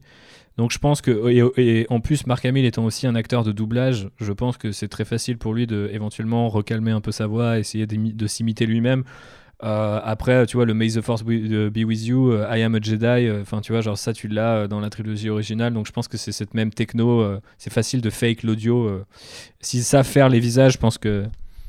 C'est Étienne, donc un pote à moi qui est un, un son, qui m'a dit qu'il a écouté l'épisode au casque parce qu'il est, il est cinglé, qu'il y avait un truc très bizarre dans sa voix et il y avait des moments où elle avait le même écho que les autres gens de l'épisode, donc comme s'il avait tourné au même endroit et des fois des morceaux de phrases qui faisaient vraiment enregistrer en studio en fait. Et euh, bah, c'est ça, c'est ce qu'ils ont fait avec pour se pour se rendre compte, mais euh, ça peut être euh, effectivement, il a peut-être dit, il était peut-être sur le tournage pour donner quelques phrases ou je sais pas en fait. Mais c'est ce qu'ils ont fait déjà, il me semble, pour les phrases de Kenobi dans The Force Awakens, qui étaient à la fois des phrases de McGuinness euh, de McGuinness, de, Guinness, de McGregor et du doubleur de Clone Wars, il me semble. Et donc, du coup, ils avaient repris comme ça. Et donc, du coup, tu avais différentes timelines et du coup, ils avaient mélangé. Donc, je pense que c'est peut-être ça. C'est-à-dire qu'il y a peut-être des phrases qui viennent de la trilogie originale et il y a peut-être des phrases que euh, Mark Hamill avait a réenregistrées derrière et ils essayent d'harmoniser ça. Après, euh, voilà, à partir du moment où tu peux bidouiller la tête d'un acteur, je pense que la voix elle-même, même si on reconnaîtra peut-être toujours, surtout si on est au casque et qu'on est aussi éduqué que l'ami Étienne, euh, peut-être un peu les différences, mais je pense que pour le, public général, c'est Marc Hamill et qu'il n'y a, pas de question à, se poser. Quoi. Ce serait moche mais euh, là où je voulais sa voix. Hein. parce que je t'avoue que moi, cette techno, bon voilà, j'ai pas. Mais je trouve que s'il a même pas doublé, tu vois, les phrases euh, que Luc dit, tu vois. Mais ça, de toute façon, les gars, c'est ce genre de truc. Limite comme s'il était ça, alors qu'il est toujours en vie. Ça, c'est le genre de truc qu'on a euh, sur starwars.com euh, ou dans un gros média euh, d'ici 4-5 jours, tu vois. Donc, je me fais pas de soucis. Ils vont nous expliquer comment ils ont fait. Ou ça sera même dans la série Making of The Mandalorian qui commence à partir du, 25 décembre, tu vois. Donc, c'est sûr qu'il y aura un épisode sur le retour du Luc. Hein. donc, je pense qu'on aura des réponses à ce moment-là, au pire des cas.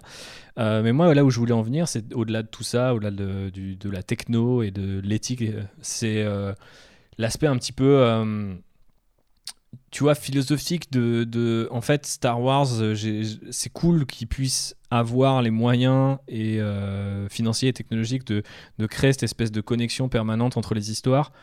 Et je pense que le mois de 2012, qui était super excité à l'idée que Disney, euh, tu vois, reprenne les rênes, s'imaginait vraiment beaucoup de trucs à la The Mandalorian, type ils vont nous expliquer euh, comment Boba Fett est sorti du Sarlacc, ils vont nous apprendre que c'est connecté à tel autre truc, euh, ils vont adapter ce morceau-là de l'univers étendu, mais pas ce truc-là, c'est pour ça qu'ils ont euh, annulé.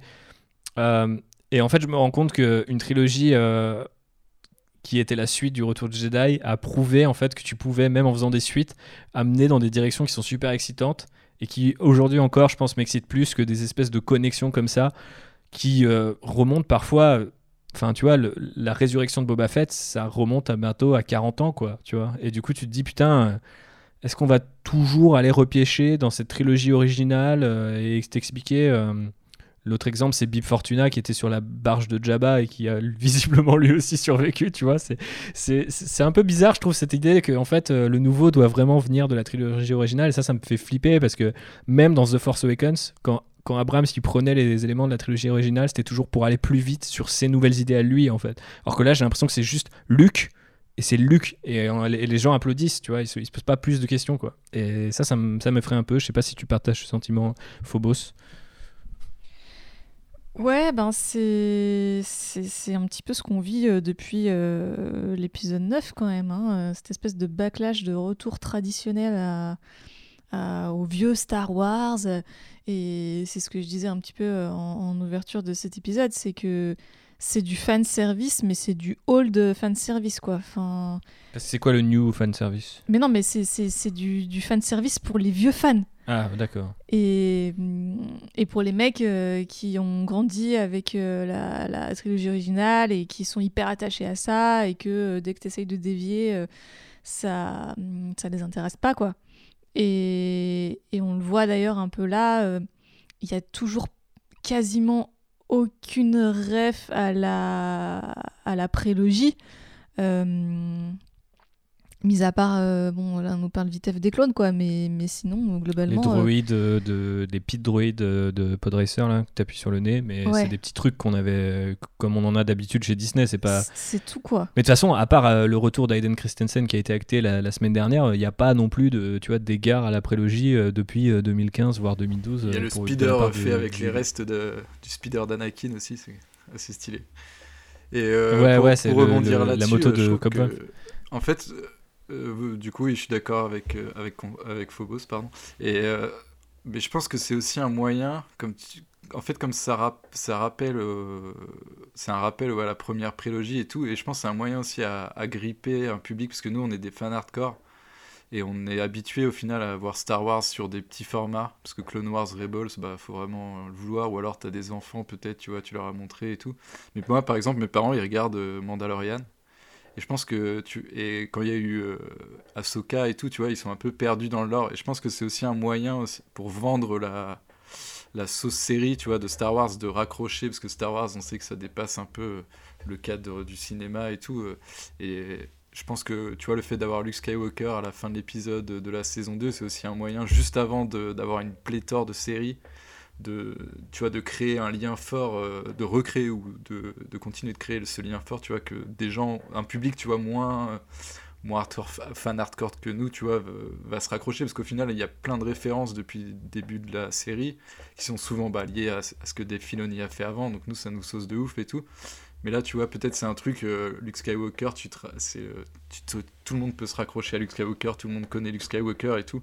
Et peut-être que ouais, c'est un moyen de faire vendre la pilule, enfin pas faire vendre la pilule, tu vois, mais de, de faire que ce nouveau format de série Star Wars soit plus facilement euh, ouais, vendable ou, peut, qui rentre plus facilement dans les mœurs, tu vois, avant qu'il y ait plein de séries qui arrivent et tout. Je sais pas. Enfin, Ouais, non, c'est une bonne théorie.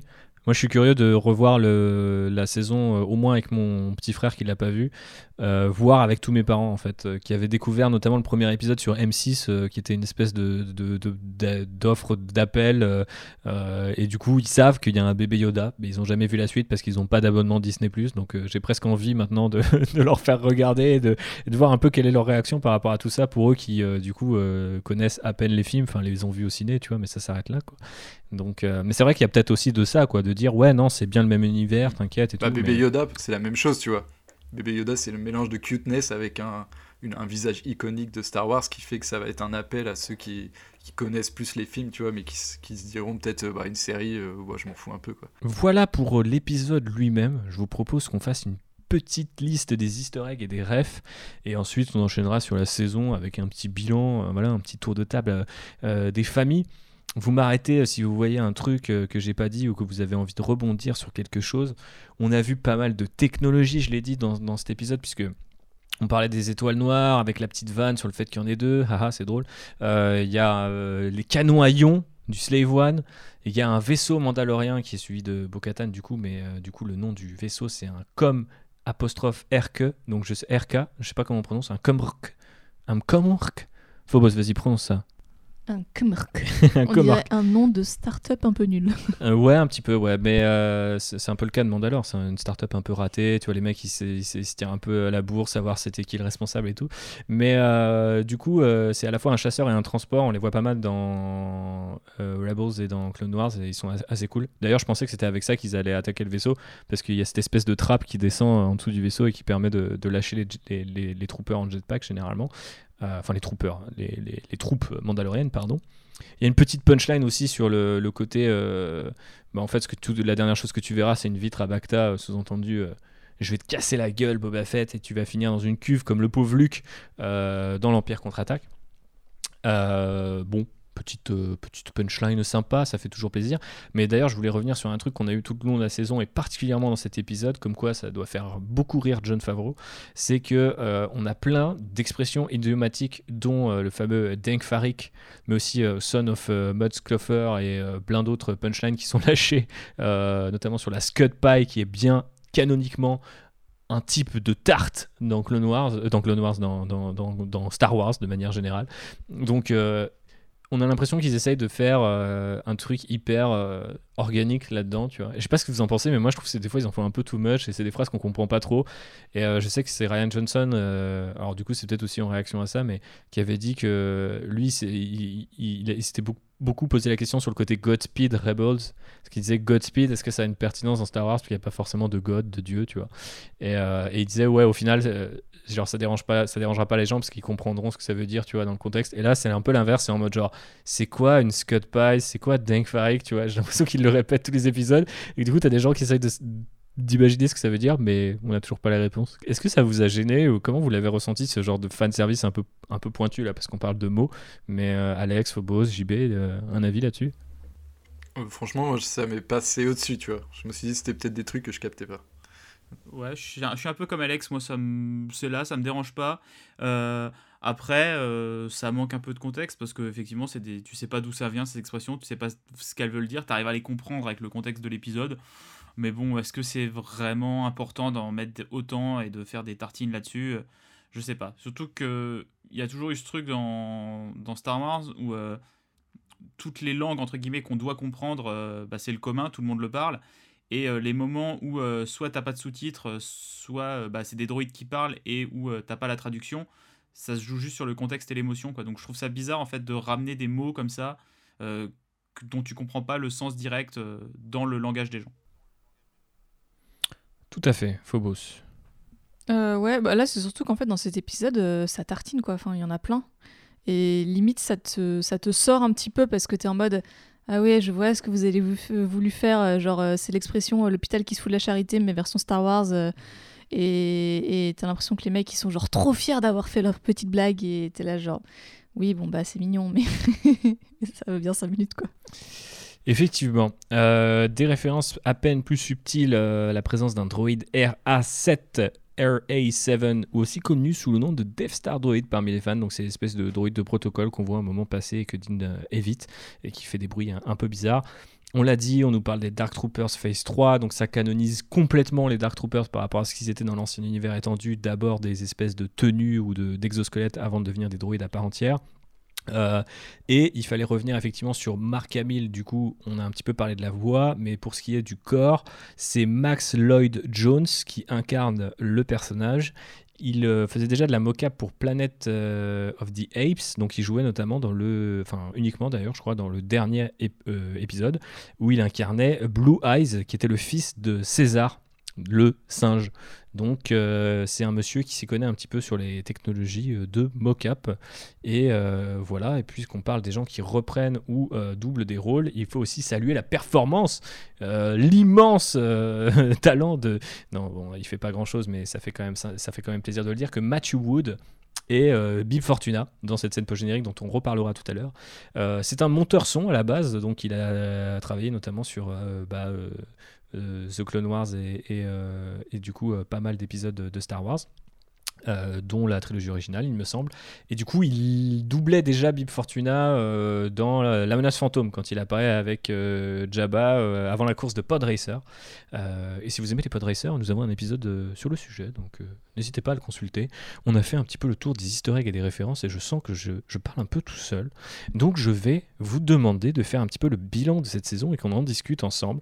Qu'est-ce qu'on a pensé de cette saison 2 Et à qui vais-je demander en premier? Eh bien, honneur à l'invité Alex en plus, voilà, son prénom commence par un A, donc euh, le pauvre, c'est la double peine. Yes. Euh, bah écoute, moi j'ai, bon, je pense que ça s'entend depuis le début, mais je suis assez euh, saucé par cette série et cette saison en particulier. Je trouvais que la saison 1, bah, à la Dave j'en parlais déjà tout à l'heure, mais elle posait plus les bases. Là, on rentre un peu plus dans le dur de l'action et tout. Évidemment, il y a des épisodes qui étaient en dessous, et notamment bah, l'épisode de Robert Rodriguez, qui est pour moi le pire de toute la saison, c'est vraiment euh, l'épisode barbecue saucisse. Euh, en plus, ce qui est dommage parce que ça joue avec la mythologie des Jedi, la planète Typhoon et tout, donc j'avoue que j'avais un peu grave le seum de cet épisode.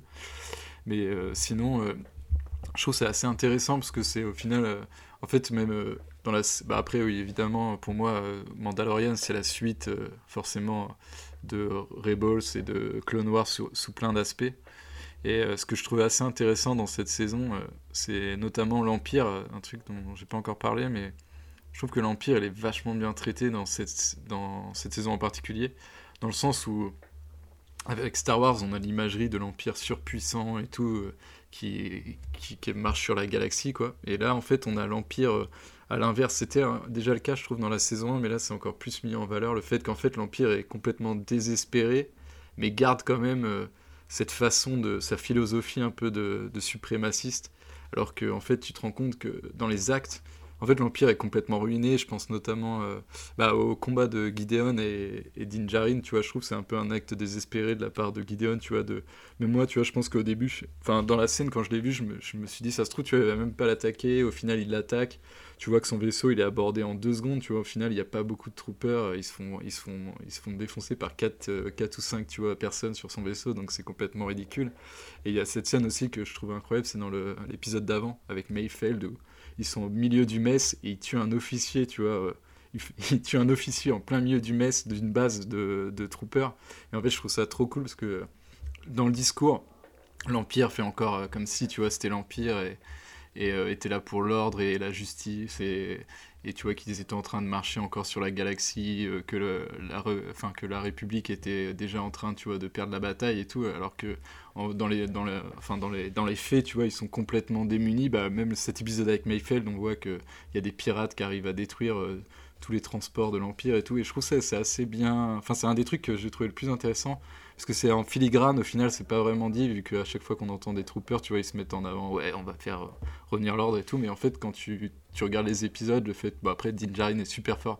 Mais au final, le seul truc qu'ils ont fait, c'est réussir à recapturer. Euh, recapturer Grogu, tu vois, limite de toute la saison, et sinon, tu vois, qu'ils sont complètement désespérés, et même Moff Gideon, c'est un personnage super badass, mais finalement, c'est un vieux Moff euh, qui est un peu isolé, qui essaye désespérément euh, de, de suivre les plans de l'Empire, euh, notamment, bah, après, oui, je sais pas, ça, j'en profite, hein, je vais te poser une question, dans, dans l'un des épisodes où ils sont de retour sur la planète de Carl Weathers, il y a un teasing, on est d'accord qu'il y a un teasing de Snoke dans cet épisode. Ouais, complètement. Bah, hein. tu vois, le fait Ouais, que... c'est la planète Nevarro.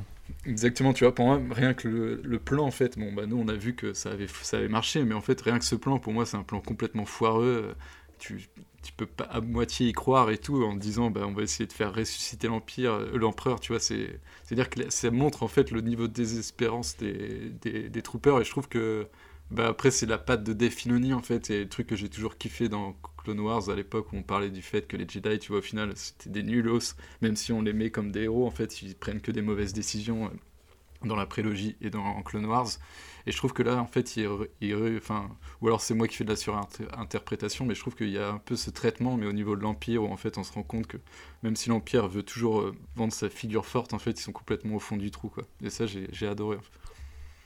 En. Ouais, tu mets le doigt sur un truc euh, qui est que j'avais pas forcément vu venir dans cette saison-là, mais euh, je comprends tout à fait ce que tu veux dire par rapport au côté euh, Filoni qui te raconte une histoire à laquelle tu pensais pas euh, vou vouloir t'intéresser ou qui au final grossit comme ça d'épisode en épisode et qui devient limite un, un à côté assez quand même important tu vois de, de, de, la, de la saison. Parce que si tu mets tous les trucs bout à bout c'est vrai qu'on apprend beaucoup de choses. Moi je l'ai déjà dit les saisons les semaines précédentes vraiment un côté très incarné aussi là-dedans. Alors après on est tout juste après le retour du Jedi donc c'est aussi moins mystérieux, moins nébuleux que ce qu'on avait eu sur la fondation du First Order, par exemple, qui est plutôt proche de The Force Awakens. Donc, euh, c'est assez intéressant de ce point de vue-là. Et euh, je regrette toujours qu'il n'y ait pas une série en fait là qui prendrait ce, sujet à, bras le corps, quoi, même si c'est très cool de, le voir comme ça. Et je voulais rajouter un truc euh, sur le sujet, mais j'ai complètement zappé ce que je voulais dire. Donc euh, je vais plutôt laisser JB rebondir parce que je crois que tu allais le faire. Euh, bon, oui, écoute, euh, moi globalement, j'ai un avis assez partagé sur cette saison. Euh, j'ai trouvé que en fait la saison 1 se tenait mieux dans son ensemble, alors que là cette saison 2 elle est un peu plus en dents de. C'est-à-dire que il y a des épisodes que j'ai vraiment bien aimés, d'autres où je suis beaucoup plus réticent, bah, notamment l'épisode de Robert Rodriguez ou même l'épisode de Dave Filoni avec Ahsoka que j'ai trouvé assez bancal sur certains aspects. Euh, mais euh, globalement, la saison 1, elle avait plus en fait un arc narratif qui se tenait. Euh, là, je trouve vraiment que cette saison 2, elle t'a elle a un peu ce syndrome de je te pousse des personnages pour des séries spin-off et te dire que tiens, ce qu'on t'a raconté là, la suite ça sera là-dedans. Et, et ça, c'est un procédé narratif qui toujours me dérange en fait parce que t'as l'impression d'avoir une série pas complète et qu'on te vend une, une demi-œuvre et ça, j'aime pas trop. Euh, après, euh, voilà, j'ai vraiment bien aimé la fin. Euh, le fait de d'enlever le personnage de Grogu, c'est quand même un, un, quelque chose d'assez fort à faire parce que, bah, par exemple, tu vois, bah, la première réaction de, de, Catherine, ma copine, ça a été Ah, oh, ben s'il est pas là, moi je regarde pas la saison 3, tu vois. Donc, c'est quand, même, quand même un pari assez risqué où ils ont vendu pendant deux saisons une série sur un personnage et là, ils te font clairement comprendre qu'il sera plus là. Euh, Est-ce que euh, cette scène post-générique annonce euh, un changement même de personnage principal sur la saison 3 On ne sait pas encore. Euh, je, suis assez partagé en fait sur cette saison. Il y a aussi le fait, faut qu'on en parle un petit peu, que l'exercice de faire un podcast de débrief de chaque épisode fait qu'on doit chercher beaucoup de trucs et s'investir un peu dans des trucs de chaque épisode un peu embêtant. En tout cas, moi, j'ai trouvé que de mon point de vue, ça va pas gâcher le visionnage, mais tu vois, ça fait que tu réfléchis beaucoup plus et tu apprécies moins la, série pour ce qu'elle est, euh, qui est vraiment une, bah, une petite récréation du vendredi euh, matin ou du week-end. Euh, et je sais pas, je suis assez partagé ouais, sur, sur cette saison. Ok, Phobo, est-ce que tu es moins partagé sur cette saison ou pas Eh bien non, je, suis aussi très partagée parce que effectivement, euh, j'étais contente de retrouver mon petit épisode euh, chaque semaine, mais euh, je suis d'accord pour dire que cette saison 2 a des airs un peu de, de saison Frankenstein. j'ai l'impression que les épisodes ont été écrits un peu dans le désordre, un peu genre voilà, il y a telle idée qu'on veut explorer, et puis tel truc, et puis tel truc, puis tel perso. Et, et, au final, on oublie un petit peu la cohérence globale, la progression globale en fait de, du personnage, euh, des, émotions, etc. Et, mm, autant j'ai j'ai bien aimé, euh, j'avais bien aimé les, deux premiers épisodes en particulier bien aimé celui aussi euh, avec l'apparition de Bo-Katan, même si on, commençait à voir les limites de ce, de, ce côté je pousse des nouveaux persos pour faire des spin-offs derrière. et après, je trouve qu'il y a eu un vrai, un espèce de ventre mou un peu là, ce, milieu de saison. Et, au contraire, j'ai beaucoup aimé l'avant-dernier épisode. Et puis bon, là, celui-là, le dernier, ok, ça, passe, mais voilà, genre la, la, fan que je suis euh, est contente de voir tout ça, mais en même temps, je trouve que c'est un peu, c'est un peu un potentiel un peu gâché parce que je pense qu'ils peuvent aller vraiment plus loin.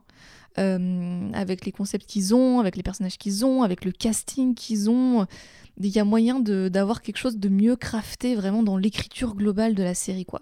Et c'est ça qui manque, c'est que j'ai pas l'impression de voir euh, une série euh, classique. Je trouve qu'on n'est même pas. Tu vois, au début de la, de la, saison, je me disais oui, ok, on, est sur un rythme un peu Monster of the Week à la, à la Witcher euh, et ça va, ça va fonctionner comme ça et, et, ça me va. Mais au final, non, même pas. Je trouve c'est c'est un espèce de truc un peu hybride qui qui est au final pas super satisfaisant dans son ensemble et je trouve que c'est c'est un petit peu dommage. Mais en même temps, c'est aussi une saison qui m'a fait encore plus apprécier euh, le personnage de Dinjarin. Voilà, je trouve qu'il y a des persos secondaires qui fonctionnent bien.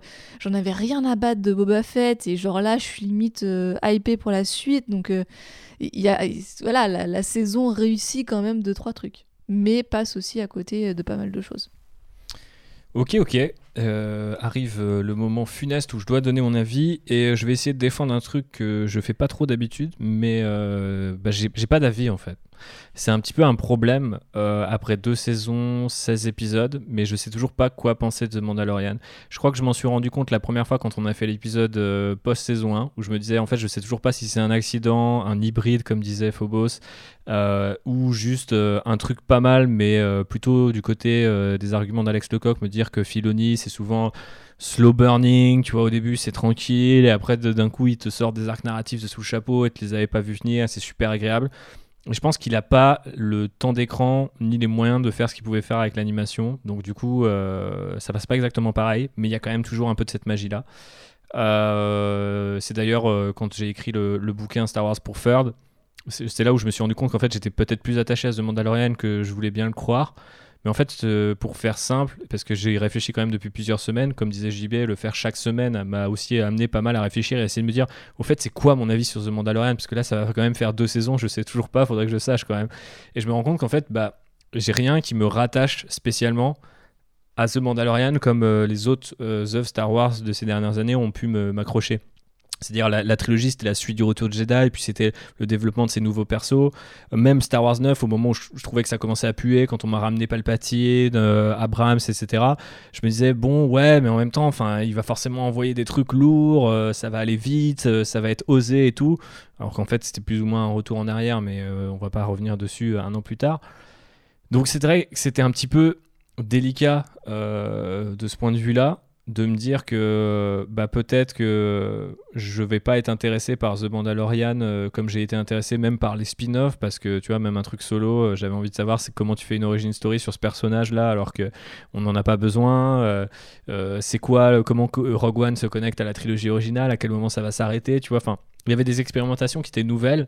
Et en fait, maintenant, après une première saison de The Mandalorian et une deuxième qui a tellement bombardé de connexions, de spin-off, de, de, références, j'ai un peu l'impression que c'est pas ça vraiment que je veux. Donc, je suis à peu près sûr de que c'est pas ça qui m'intéresse le plus.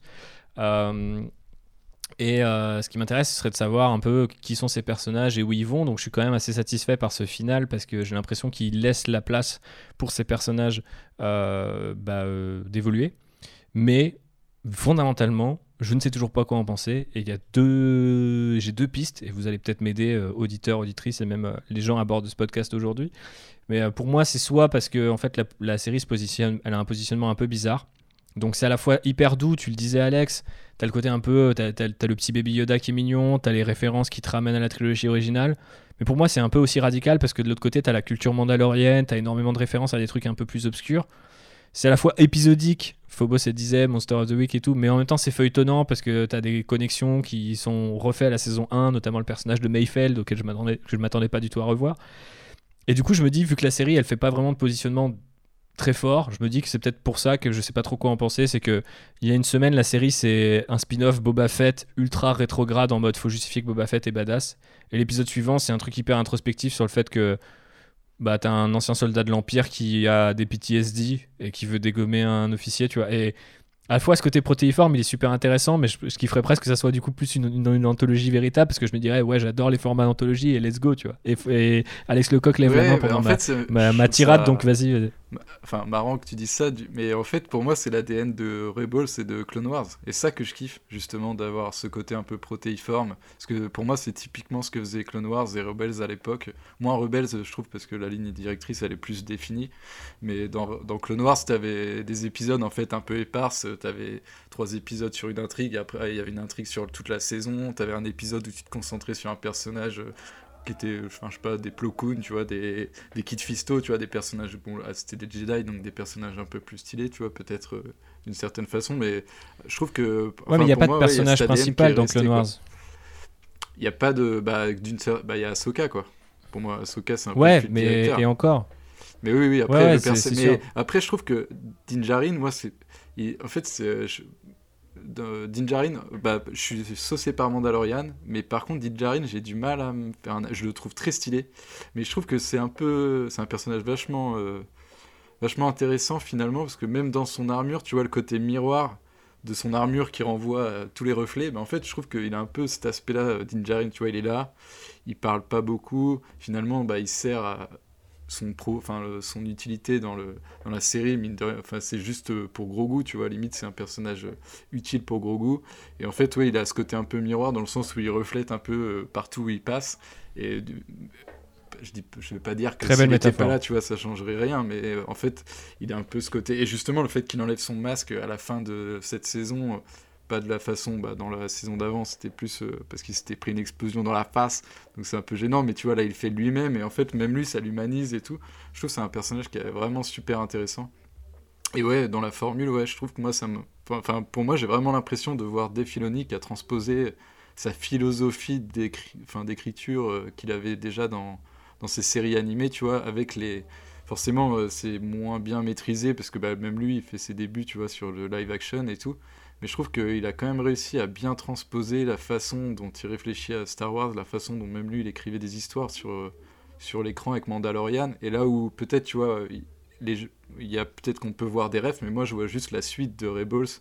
Là, quand t'as Bo-Katan qui arrive, cet épisode où t'as Ahsoka, même le fait qu'elle arrive directement au début de l'épisode, c'est l'épisode de Jedi, je trouve que c'est presque presque génial, enfin c'est presque du génie, tu vois, dans le sens où, en fait, si t'as regardé euh, Clone Wars Rebels, bon après c'est c'est vraiment difficile, mais c'est un personnage que t'as tellement l'habitude de venir qu'en fait il n'y a pas besoin de faire venir du teasing et tout, là où t'as un traitement différent avec Luke Skywalker, parce que c'est un personnage super iconique, mais euh, je sais pas, moi je, suis vraiment convaincu en fait, euh, et c'est- je trouve ça assez bien, enfin c'est pas assez bien, ça me fait marrer que tu dis ça, parce que, enfin marrer. Ça me fait, enfin, je trouve ça bizarre, oui, que tu dis ça, parce qu'en fait, euh, j'ai l'impression que c'est déjà l'ADN que des Filoni, tu vois, il avait sur ses séries d'avant.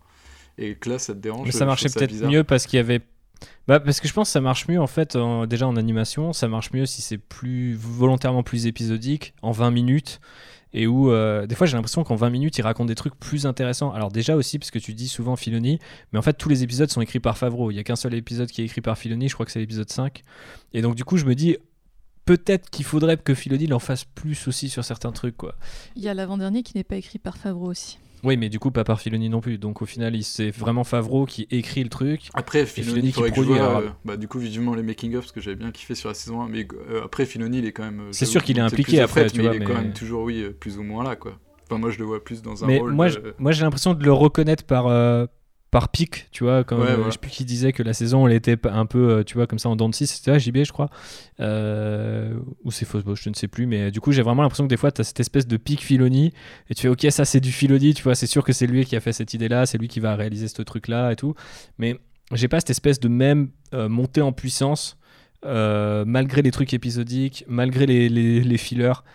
Il y a un truc dans Rebels et dans Clone Wars que quand tu retombes sur le groupe principal dans Rebels, quand tu tombes sur Ahsoka dans Clone Wars, t'as un feeling de dingue, de malade, tu vois, t'es en mode genre putain, je kiffe ces persos, je les ai vus traverser tellement de choses. Mandalorian, j'ai aucun affect pour Din Djarin, je suis désolé de le dire, comme tu dis, il renvoie l'affect que j'ai pour les persos autour de lui.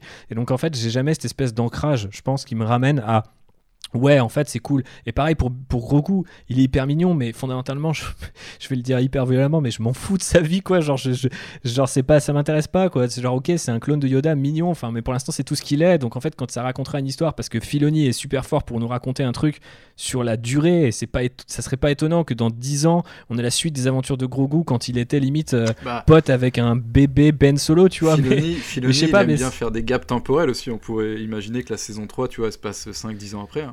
C'est pas impossible. Bah carrément, mais c'est on, va y revenir. Mais du coup, moi pour l'instant, en l'état, je vois ce que tu veux dire, Alex, et je sais qu'il y a plein de gens qui disent ouais, mais c'est du Filoni et ça a toujours été comme ça. Mais pour moi, surtout c'est une année où j'ai rematé et tout Clone Wars et tout Rebels.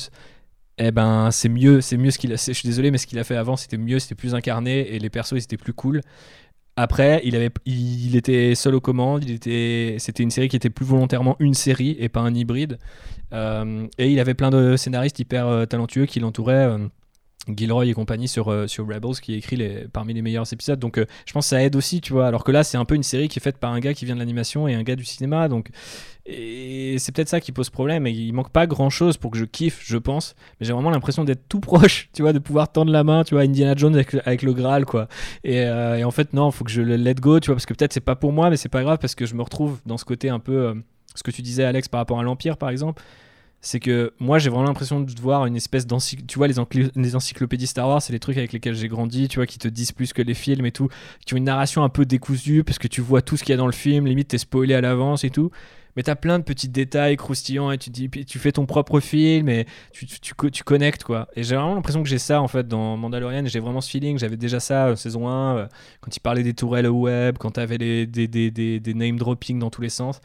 Et c'est cool mais ça me remplit pas autant que peut le faire une putain de nouvelle histoire qui assume d'être une nouvelle histoire et tant pis si ça froisse les gens au passage quoi. Et là j'ai vraiment l'impression que dans Mandalorian on froissera jamais vraiment les gens tu vois.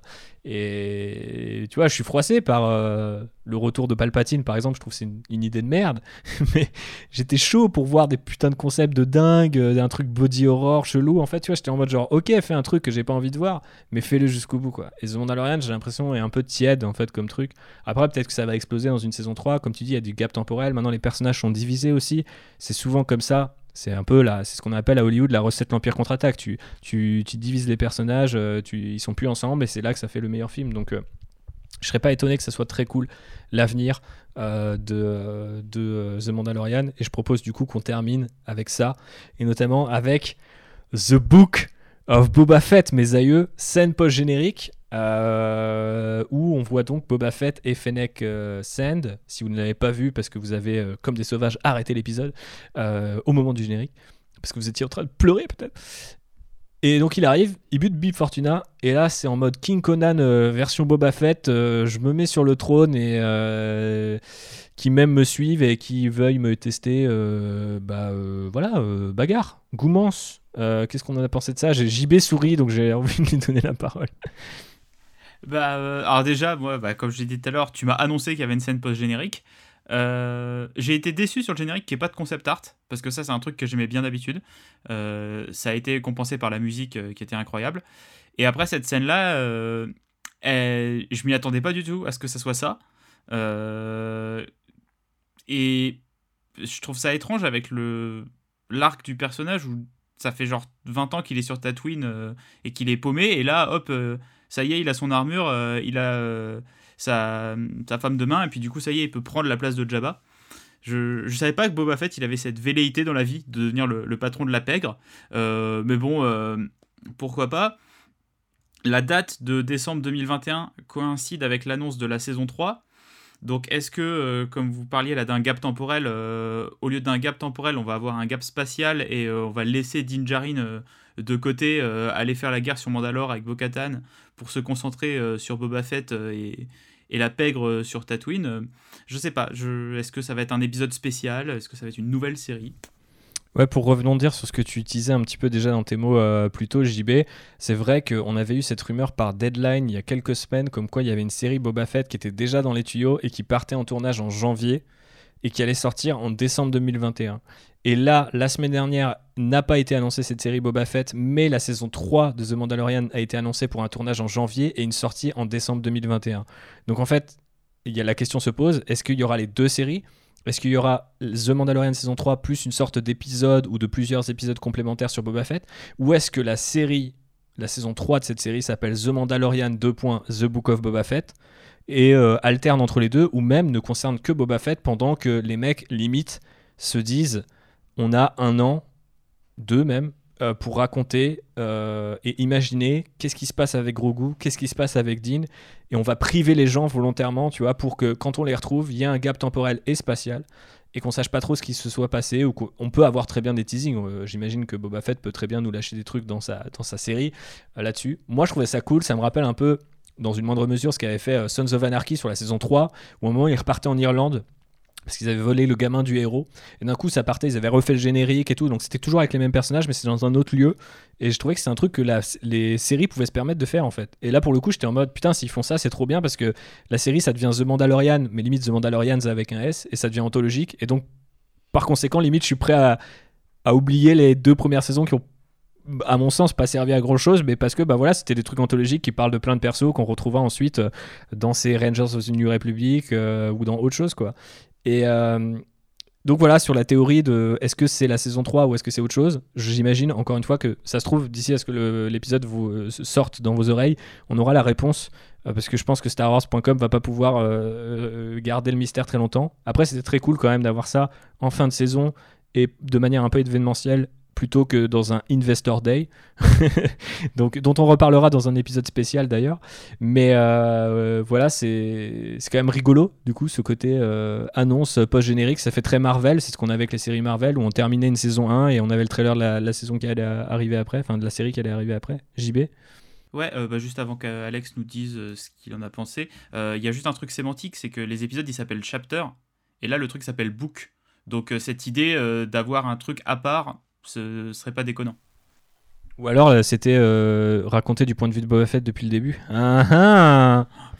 C'était lui Gossip ça, ça aucun intérêt. Euh, Alex. bah moi pour parler de la scène en elle-même, je l'ai trouvé assez marrante.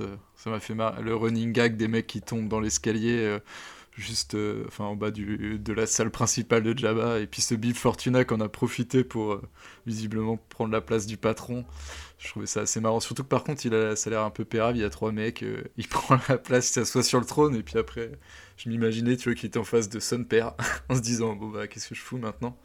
Et après, ouais, pour le concept, moi, j'aime, en vrai, j'aimerais pas qu'il soit, que ça prenne, la place de la saison 3. Enfin, de Dinjarin dans la saison 3, parce que pour moi, bah, justement, Dinjarin, limite, il s'ouvre euh, à la fin de l'épisode. Donc, euh, dans le sens où il enlève son, son casque, donc ça devient un peu un. Tu vois, le personnage, comme tu disais, qui est un qui est un nom personnage, bah là, pour moi, en fait, il, devient un personnage à la fin de la, de, la série et tout, enfin, de la saison 2. Et du coup, euh, j'espère que ce sera un truc à part. Et dans. Enfin, on parlait de Grogu et tout, et là, est-ce que je peux théorie crafter sur Grogu ou pas? Vas-y, let's go. Hein, hein. Parce que du coup, Grogu, pour moi, en fait, euh, je pense que Grogu, on le reverra même. Enfin, je, me dis qu'on le reverra peut-être pas quoi. Parce que c'est pour moi c'est un des premiers apprentis de Luke, mais comme c'est un mec de l'espèce de Yoda et qu'il a déjà 50 balais, en vrai, si tu t'attends 10 ans, il sera toujours aussi petit, tu vois, il pourra peut-être il pourra toujours pas parler. Donc en fait, pour moi, ça va être compliqué, tu vois, de le réintroduire en faisant que genre c'est un Jedi, sauf si tu fais un gap temporel de ouf, mais dans ce cas-là, peut-être que Din Djarin euh, sera déjà mort et en plus Grogu Peut-être que techniquement il meurt sur, euh, il meurt euh, avec les Jedi quand Kylo Ren, tu vois, se rebelle contre Luke Skywalker. Donc euh, ça, se trouve, on le reverra même pas. Mais après pour la série Boba Fett, franchement, je serais chaud qui, parce que ouais, tu disais JB que tu savais, enfin, penses pas que Boba Fett allait se mettre dans le cartel, mais dans Rebels et Clone Wars, encore une fois, je reviens souvent là. Enfin, non, dans Rebels, il est pas là, mais dans Clone Wars, il y a des épisodes avec Boba Fett. Et en fait, tu vois que justement, il est, il est déjà dans la pègre et tout, et que même lui, c'est le patron, tu vois, alors qu'il a, je sais plus dans les épisodes qu'on le voit, mais il doit avoir 12-14 ans, enfin entre 12 et 20 ans, quoi, je sais pas. Et du coup, tu vois que c'est déjà le patron. Avec Bosque. Euh, je trouve ça stylé justement qu'il revienne à ça, tu vois. Genre, il a eu ses problèmes, il, a l'Empire, ça lui a ça lui a mis dans la merde. Puis là, du coup, il a fini, il a récupéré son armure et il se dit bon bah je vais reprendre où j'en étais, je vais être le patron. Et puis bah du coup, j'imagine qu'il sait, il sait que Bill Fortuna est assez faible, donc il fume rapidement quoi.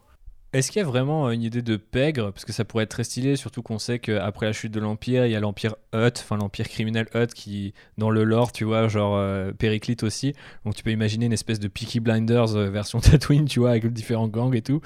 Mais euh, je sais même pas s'il y a ce côté pègre, même s'il va forcément s'attaquer à ces gens-là, parce que du coup, c'est comme tu le rappelais, Alex, c'est un peu dans ces milieux-là qu'il évolue.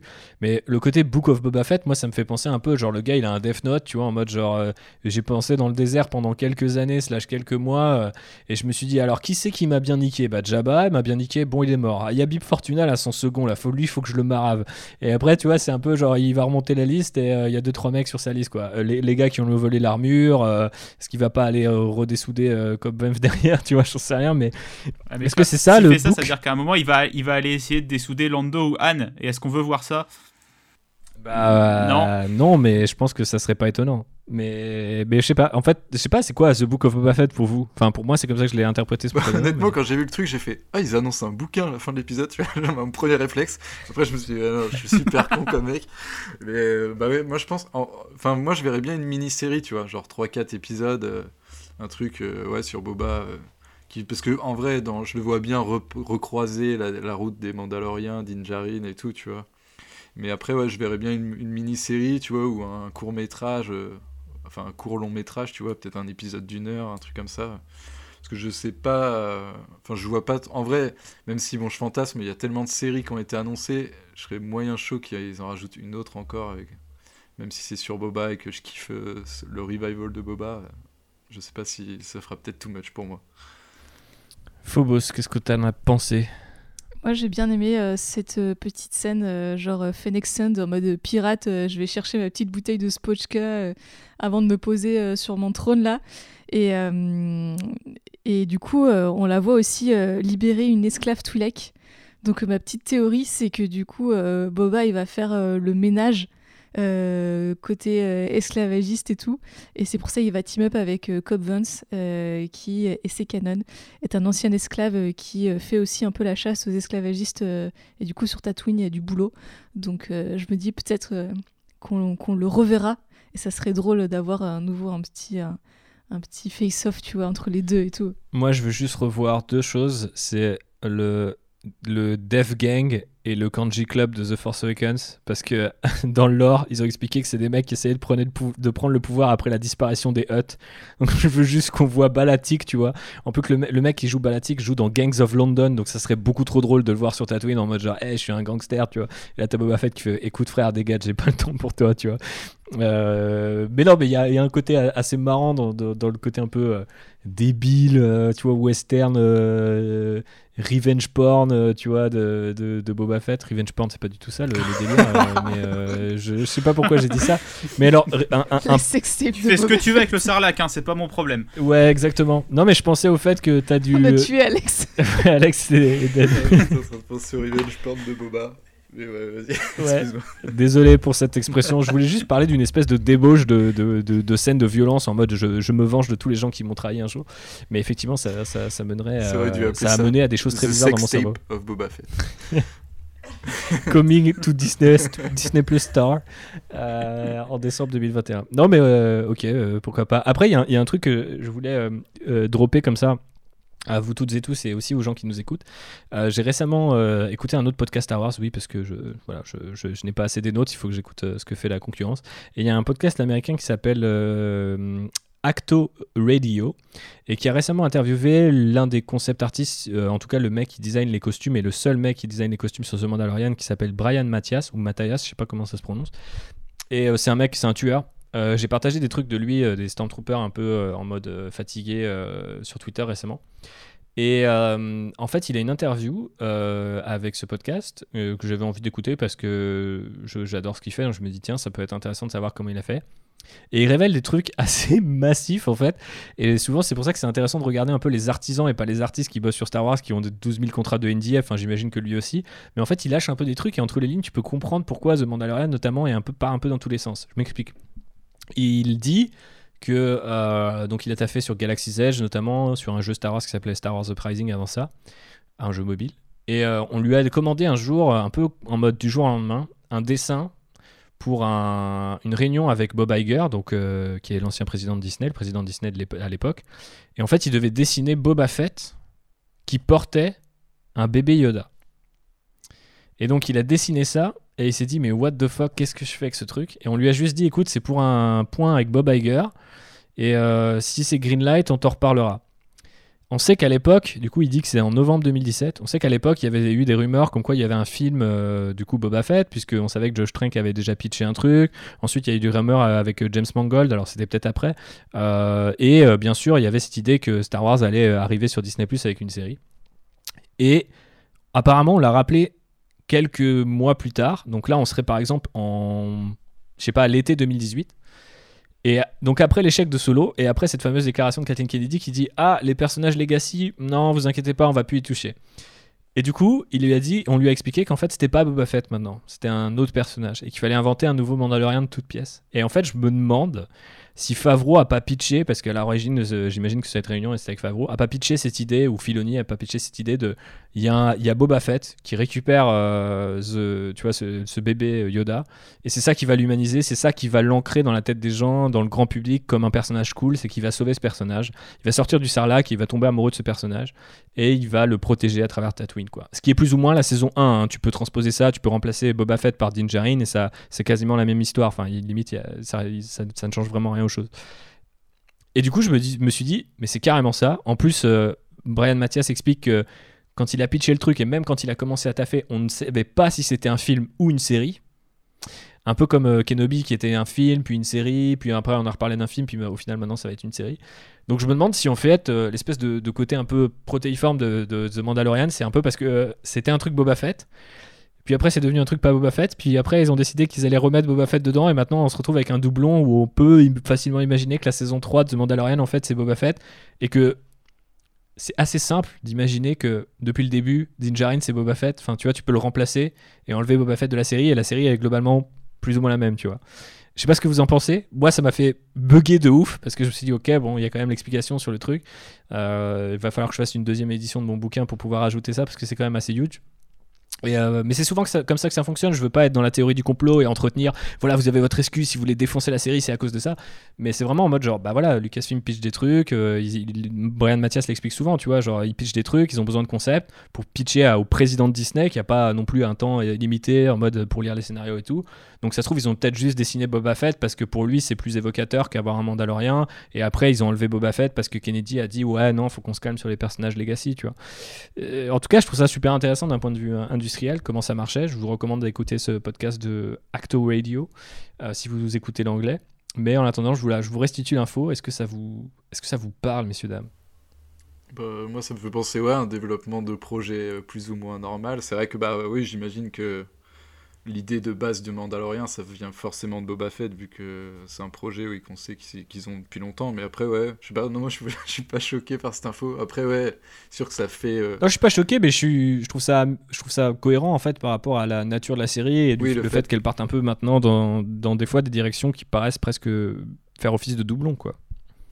Ouais, je sais pas. Bah après, ouais, moi, c'est avoir la forme de Book of Boba Fett. Perso, moi, j'espère que c'est vraiment. Moi, je kiffe Din C'est un roman. même si, tu vois, il a un côté. C'est un peu comme. Euh, je vais faire un petit, euh, petit, un petit aparté de Metal Gear Solid, tu vois, mais c'est un peu. Euh, Din Djarin, tu vois, je trouve sur certains aspects, il a un côté un peu Big Boss dans MGS5, donc ça parlera à ceux qui veulent, mais en gros, tu vois, c'est un peu, c'est lui le, qui, est, le personnage principal de l'histoire, mais au final, il a subi un peu, et il est très peu loquace et tout, et moi, je trouve que c'est un putain de, enfin, ça, ça c'est un putain de moyen de caractérisation, et je trouve justement qu'à la fin de la saison, comme il enlève son casque et tout, tu vois, c'est un peu à dire, bah, je vais m'humaniser, et puis, euh, visiblement, il prendra une place plus importante, tu vois, je suis un peu frustré à la rigueur qu'il euh, qu le mette de côté pour Boba Fett, mais je comprends en même temps que Boba Fett, euh, quand tu fais une série Mandalorian, t'es un peu obligé, c'était un peu le running gag, avant Star Wars, enfin avant, avant qu'ils reviennent, c'était un peu le running gag de l'histoire. Euh, Boba Fett a-t-il survécu, a-t-il pas survécu? Donc, euh, je sais pas.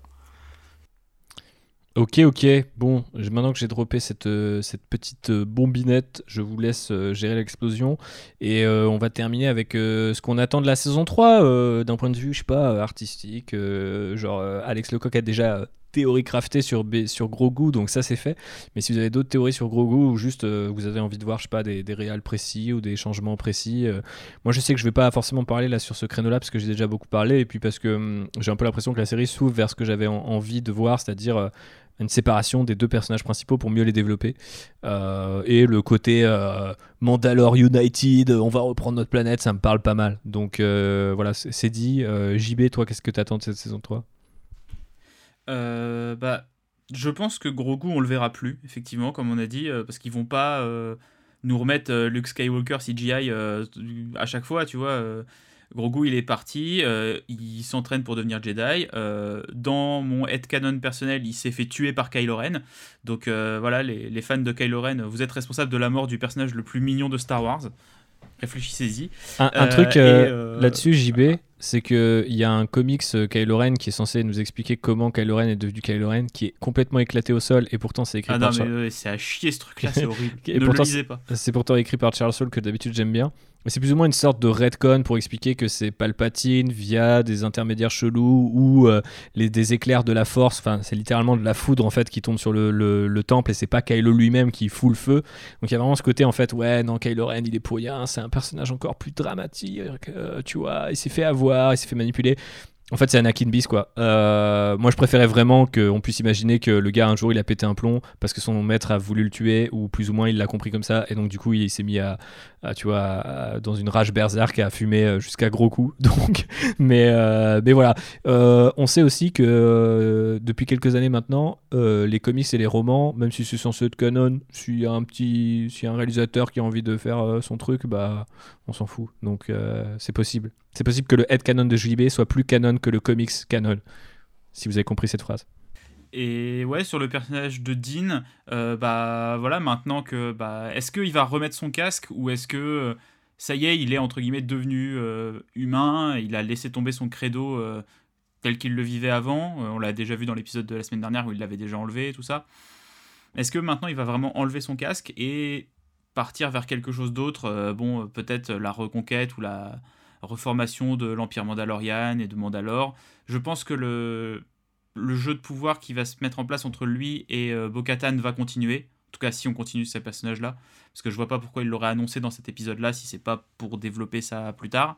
Euh, je sais pas trop à quoi m'attendre euh, l'année prochaine. Euh, comme à la fin de la saison 1, je savais pas trop sur quoi allait partir la saison 2. Bah là c'est pareil, t'as des portes ouvertes à la fin, mais t'as pas un truc suffisamment large pour te dire ça peut aller n'importe où, mais c'est pas en même temps suffisamment fermé pour te dire bah ça va forcément partir là-dessus. C'est ouvert, je pense, juste comme il faut pour que tu puisses euh, projeter un peu toutes les envies que tu as dans une prochaine saison. Ok, Alex, du coup, quelles sont tes envies sur cette prochaine euh, saison? un meilleur, euh, Une meilleure maîtrise technologique parfois. Je trouve qu'il y a des scènes. En fait, je kiffe, je me souviens plus comment s'appelle la nouvelle techno là, avec les écrans et tout. Je trouve ça le volume ou le stagecraft. Le volume, effectivement. Voilà. Je trouve ça super impressionnant et tout. Et je trouve justement que quand il l'utilise pas, en fait, ça se voit direct. C'est assez bizarre parce que je trouve que le volume, même. Enfin, t'as un côté physique dans le volume qui fait que les effets spéciaux ont quand même l'air naturels, tu vois, même si c'est fait avec un moteur de jeu vidéo et tout. Et je trouve que c'est un peu dommage, des fois, il y a des effets qui sont un peu en deçà et tout. Même si, bon, après, c'est que du détail. Et sinon, pour le si on pourrait un peu ouais euh, fantasme scénaristique tu vois serait de euh, que ça parte sur la, la reformation de l'empire euh, mandalorien ou rien que de la planète tu vois qui se retrouve. Mais j'aimerais bien qu'il ouais, y ait une opposition Bo-Katan et Dinjarin et Klibit en fait ils arrivent jamais à se reformer que ça parte en guerre totale entre deux factions de mandaloriens parce que comme encore une fois on en a parlé tout à l'heure mais pour moi c'est les c'est les êtres les plus ils font partie des plus bas du front de l'univers Star Wars et ça leur donne une, beauté là-dedans, tu vois. Et j'aimerais trop que justement ils essaient de se reformer, mais qu'en final, tu vois, on, comprenne que c'est perdu d'avance et qu'ils y arrivent jamais, quoi. Donc j'aimerais bien, ouais, euh, une saison de. Peut-être la saison prochaine, tu vois, ils, ils, arrivent à travailler ensemble et après ça part en couille et ça finit saison 4-5 avec une énorme guerre entre deux factions mandaloriennes. J'aimerais bien. Pas mal, pas mal. Je suis, je suis assez saucé par ton pitch. Euh, Phobos. Eh bien, écoute, euh, j'ai pas forcément de souhait sur l'intérieur du pitch, mais j'aimerais bien que euh, ça soit vraiment écrit comme une vraie série, avec un vrai arc, avec des vrais enjeux qui, qui traversent toute Est-ce qu'on peut pas oublier cette cette, euh, ce souhait, malheureusement, après deux saisons qui. euh, je crois qu'on disait déjà ça en janvier l'année dernière, donc j'ai un peu de mal à. Mais écoute, je Je- sais pas. je- hein, mais- J'espère sincèrement que c'est- Favreau et on sait, on sait pas en fait qui va chapeauter cette saison 3. Ah bah si, non, c'est toujours C'est Filoni. toujours- Ok. Euh, bah, J'espère que même s'ils restent à la tête du truc, qu'ils délégueront un peu sur l'écriture, quoi. Enfin, c'est ce que je disais il y a déjà deux trois épisodes de Manda Lockdown. Des gens qui savent crafter des séries aujourd'hui. Il y en a plein, genre c'est un art euh, que qu'on commence à bien connaître. Genre c'est pas très compliqué de trouver quelqu'un qui saura faire ça quoi. Bah, surtout qu'ils ont quand même euh, annoncé que Filoni il écrivait la série Ahsoka et que la série euh, Rangers, si je dis pas de bêtises, elle est au moins produite, si ce n'est écrite de nouveau par Favreau et Filoni. Donc ça voudrait dire que notamment Filoni il a trois saisons à écrire la semaine pro- l'année prochaine, tu vois. Donc faut- La semaine prochaine. la semaine prochaine, voilà. tu- Sur mon bureau la semaine prochaine, Dave. C'est comme ça. Merde. Voilà. Après, euh, du coup, maintenant que, que Dean a enlevé son, son casque, est-ce qu'il va rester comme ça ou pas Est-ce- Euh, Oui, non, mais est-ce qu'on est qu'on va. Est-ce que la saison va se concentrer un petit peu plus sur Dean en lui-même Et est-ce qu'on va explorer un petit peu euh, voilà, bah, son, son rapport à son, à son Creed, son rapport à Mandalore, euh, à, aux autres factions de Mandaloriens euh, à, sa rivalité avec, euh, avec Bo-Katan. Voilà, est-ce qu'on va explorer un petit peu c'est quoi sa place dans l'univers et, et qu'est-ce qui se passe sous cette armure de Beskar? Oui, j'espère. Un truc aussi, c'est qu'il récupère le Razor Crest. Parce que j'ai grave le seum que le Razor Crest ait explosé. En fait, ouais, bah, ça fait partie de l'ADN Star Wars d'avoir des vaisseaux, tu vois, qui sont, qui sont des personnages en eux-mêmes. Et je trouve qu'ils ont, ils ont, enfin, dans la, dans la saison 2, je trouve qu'ils ont, ils ont vraiment ouais, mis ça en valeur et tout. L'épisode où il, il répare, il y a un mec de, un mon- calamarien qui répare euh, le Razor Crest et que tu vois, il rajoute des coquillages et tout dedans. J'ai trouvé ça génial, tu vois. Et j'adore ce vaisseau. Et j'ai eu le seum quand il a Mais- explosé. J'étais vraiment. Vu que Bah, il a- je veux pas casser ton délire, Ah, il est Alex, mais je complètement pense détruit, qu'il va hein, mais- récupérer. Oui, non, mais je pense, c'est pas ça, mais je pense qu'il va récupérer un vaisseau mandalorien. Parce que dans, dans la saison 1, il récupérait le jetpack, dans la saison 2, il récupère le Darksaber, la saison 3, il commence, il a un vaisseau mandalorien, tu vois. Enfin, au look mandalorien, tu vois, pas forcément Ouais, exactement je- ce qu'on a Je déjà pense vu. que tu tu, vois, as effectivement raison. Mais comme euh, Kathleen Kennedy écoute ce podcast, tu vois, je, voilà, je mets. C'est vrai, ouais. Bah écoute, Kathleen, euh, ça serait sympa de faire plaisir à mon pote Alex qui est de retour après, euh, après je crois, l'épisode 2 Ouais, de Trader. Donc début, ça, a- ça, ça- ça faisait il a longtemps. Très très longtemps dans une galaxie lointaine, très lointaine. Tu es un peu comme notre Luke Skywalker, tu reviens au moment où on, on t'attend le moins. Non, mais c'est vrai que ça me, ça me chauffe pas mal là, vos idées avec euh, les différentes factions mandaloriennes et tout ça. On- ça, peut, ça peut donner de, de grandes choses. Euh, JB, t'avais donné ton avis? Oui, Ok, j'étais plus sûr. bah, juste pas écouter. Bah si, si, euh, mais j'étais pas sûr que c'était déjà à ce moment-là que tu, dis, tu parlais de la saison 3, pardon. Bah, pour pour, euh, juste rajouter un truc bah, sur, euh, comme je disais à l'heure, ce que m'a dit ma copine, est-ce que vous pensez que une série comme ça, sans bébé Yoda, qui a quand même été l'argument de vente principal, va attirer autant de public? Bah faudrait être sûr qu'il n'y ait pas Baby Yoda déjà. Moi je pense qu'elle va attirer... Je sais pas s'ils iront jusqu'au bout de cette promesse, JB, mais je pense que dans un premier temps, le fait potentiellement de ne pas montrer Baby Yoda va inciter les gens à regarder dans l'espoir de retrouver Baby Yoda chaque putain de semaine, tu vois. En mode genre, est-ce qu'il va revenir là? Est-ce qu'il va revenir là? Et il suffit qu'ils mettent deux trois croquettes ça et là et euh, peut-être que les gens continueront. Après, je sais pas, peut-être qu'il y a un produit dérivé puisqu'on nous parle de, connexion dans tous les sens et euh, on nous a déjà vendu euh, avec les séries, les annonces des séries euh, et Rangers que ça allait culminer, tu vois, dans un point d'orgue avec The Mandalorian et tout. Donc ça peut être cette fameuse bataille sur Mandalore, par exemple, pour laquelle les Jedi locaux, euh, donc que ce soit Luke et ses peut-être potentiels futurs apprentis, peuvent, tu vois, se dire oula, ça, ça fout le bordel dans la galaxie et nous on n'aime pas trop, tu vois. Donc, euh, je sais pas, ça peut être l'occasion de retrouver Baby Yoda, par exemple, mais euh, est-ce que ça va attirer les gens? Je sais pas, je pense que le pari c'était quand même aussi de leur donner deux saisons en mode bien dans le sens du poil sur la relation père-fils et tout tranquille, tu vois, genre ces petits Star Wars un peu tout doux, mais euh, j'imagine qu'ils espèrent euh, voir l'enthousiasme des gens sur ces différents euh, personnages qui sont autres que euh, Grogu quoi. Et je pense qu'ils auraient pas annoncé euh, deux spin-offs voire trois s'ils avaient pas un minimum confiance. Mais est-ce que Catherine va vraiment pas regarder Et une, autre réflexion que je m'étais fait sur Grogu aussi, c'est euh, au moment où Luke arrive et où il lui dit bah voilà il a besoin d'un maître, il a besoin d'être entraîné.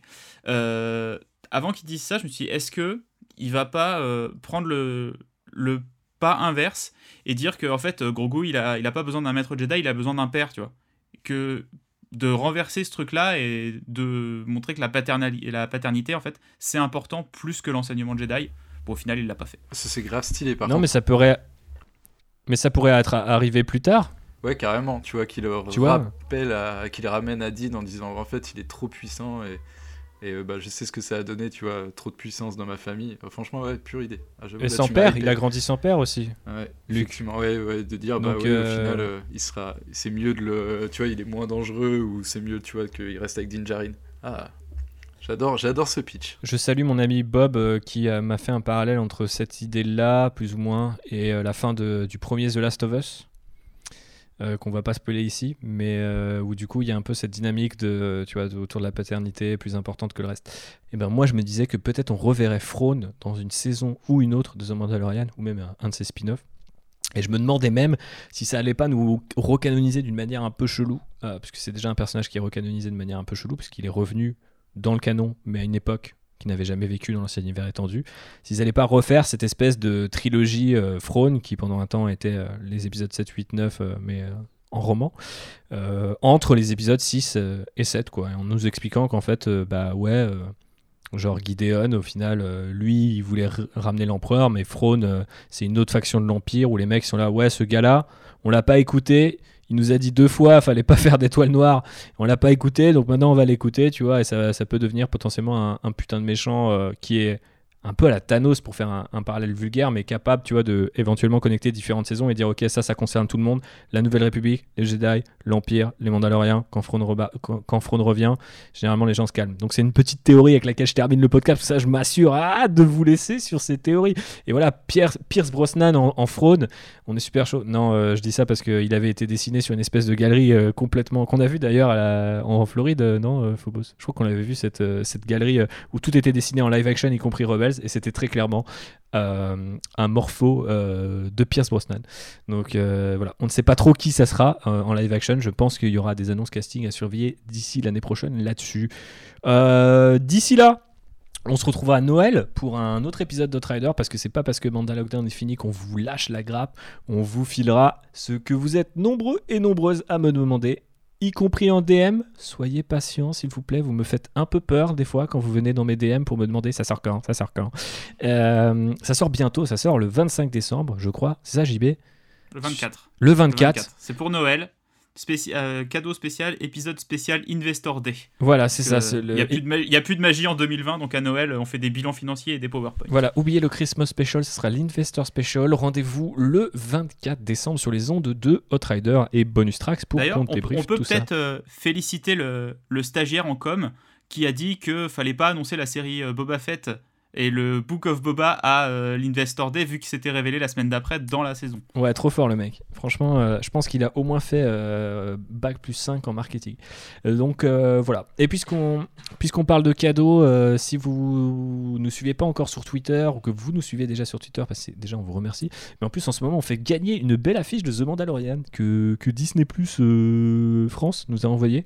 Et puis vu qu'on est dans le partage, surtout après cette année de merde, je pense qu'on peut le dire. Euh, bah voilà, vous pouvez RT plus follow hein, jusqu'au 25 décembre. Et puis bam, le 25 décembre, comme ça, ça se trouve, vous aurez un cadeau en plus. Euh, bon, je, le dis tout de suite, je l'enverrai pas tout de suite parce que je serai, je serai chez moi, je serai chez moi, je serai dans ma famille. Ce sera le live day et tout avec des Wookiees, des Porgs, ça sera très cool. Mais euh, je vous l'enverrai quand même, promis, vous inquiétez pas. Voilà, partagez l'épisode très fort avec le hashtag Mandalockdown. Soutenez le retour de notre Mando. Où, j'ai dit que c'était Luke Skywalker tout à l'heure, donc le mec change d'apparence. Ah, il y avait Alex Lecoq, c'était stylé. un peu sur Acto. Ok, ok, ok. Ouais, t'es, plus Luc du coup. Euh, où est-ce qu'on te retrouve d'ailleurs euh, a, bah, Chez moi, principalement, si vous voulez. Il faut trouver mon adresse. non, bah, pour l'instant, euh, bah, j'avais promis un podcast euh, sur Twitter. Je me suis un peu mis la pression. J'ai fait, ouais, premier épisode d'ici la fin de l'année, donc il n'est pas du tout arrivé. Euh, mais je travaille quand même sur un truc. Je sais pas quand est-ce que ça arrivera, du coup, euh, en début d'année. Et euh, je manquerai pas de vous en parler quand ce sera fait. Et puis bah, sinon, bah, j'ai un peu de stuff chez moi. Donc du coup, avec le, à cause du confinement, on est un peu obligé de faire des podcasts séparés. Mais du coup, maintenant que j'ai du stuff, j'espère que tu me réinviteras. Je l'ai dit en live. Enfin, je l'ai bah, dit en live, t'es, obligé de me réinviter. Du coup, petit coup de pression. Bah, je suis obligé. Non, mais déjà, euh, on a The Bad Batch l'année prochaine et on avait promis cette année de ne pas faire un épisode sur la, la saison 2 de The Mandalorian. Enfin, en tout cas, pas un épisode hebdomadaire, je sais plus ce qu'on avait dit, mais on avait dit on fera peut-être pas un épisode que sur The Mandalorian, mais un épisode sur Filoni, notamment parce que j'avais lu les rumeurs à l'époque et je me disais, ah, si les rumeurs sont vraies, il y aura beaucoup de choses à dire sur Filoni. Donc il y a beaucoup de choses à, à dire sur Filoni, mais au final, on n'a pas pu le faire comme on voulait. Mais là, typiquement, avec un Alex Lecoq qui peut-être, grâce à un vaccin micro-pucé 5G, pourra même venir jusqu'à euh, l'Outrider en physique nous parler de son amour pour Filoni avec d'autres gens qui euh, aiment l'animation, par exemple.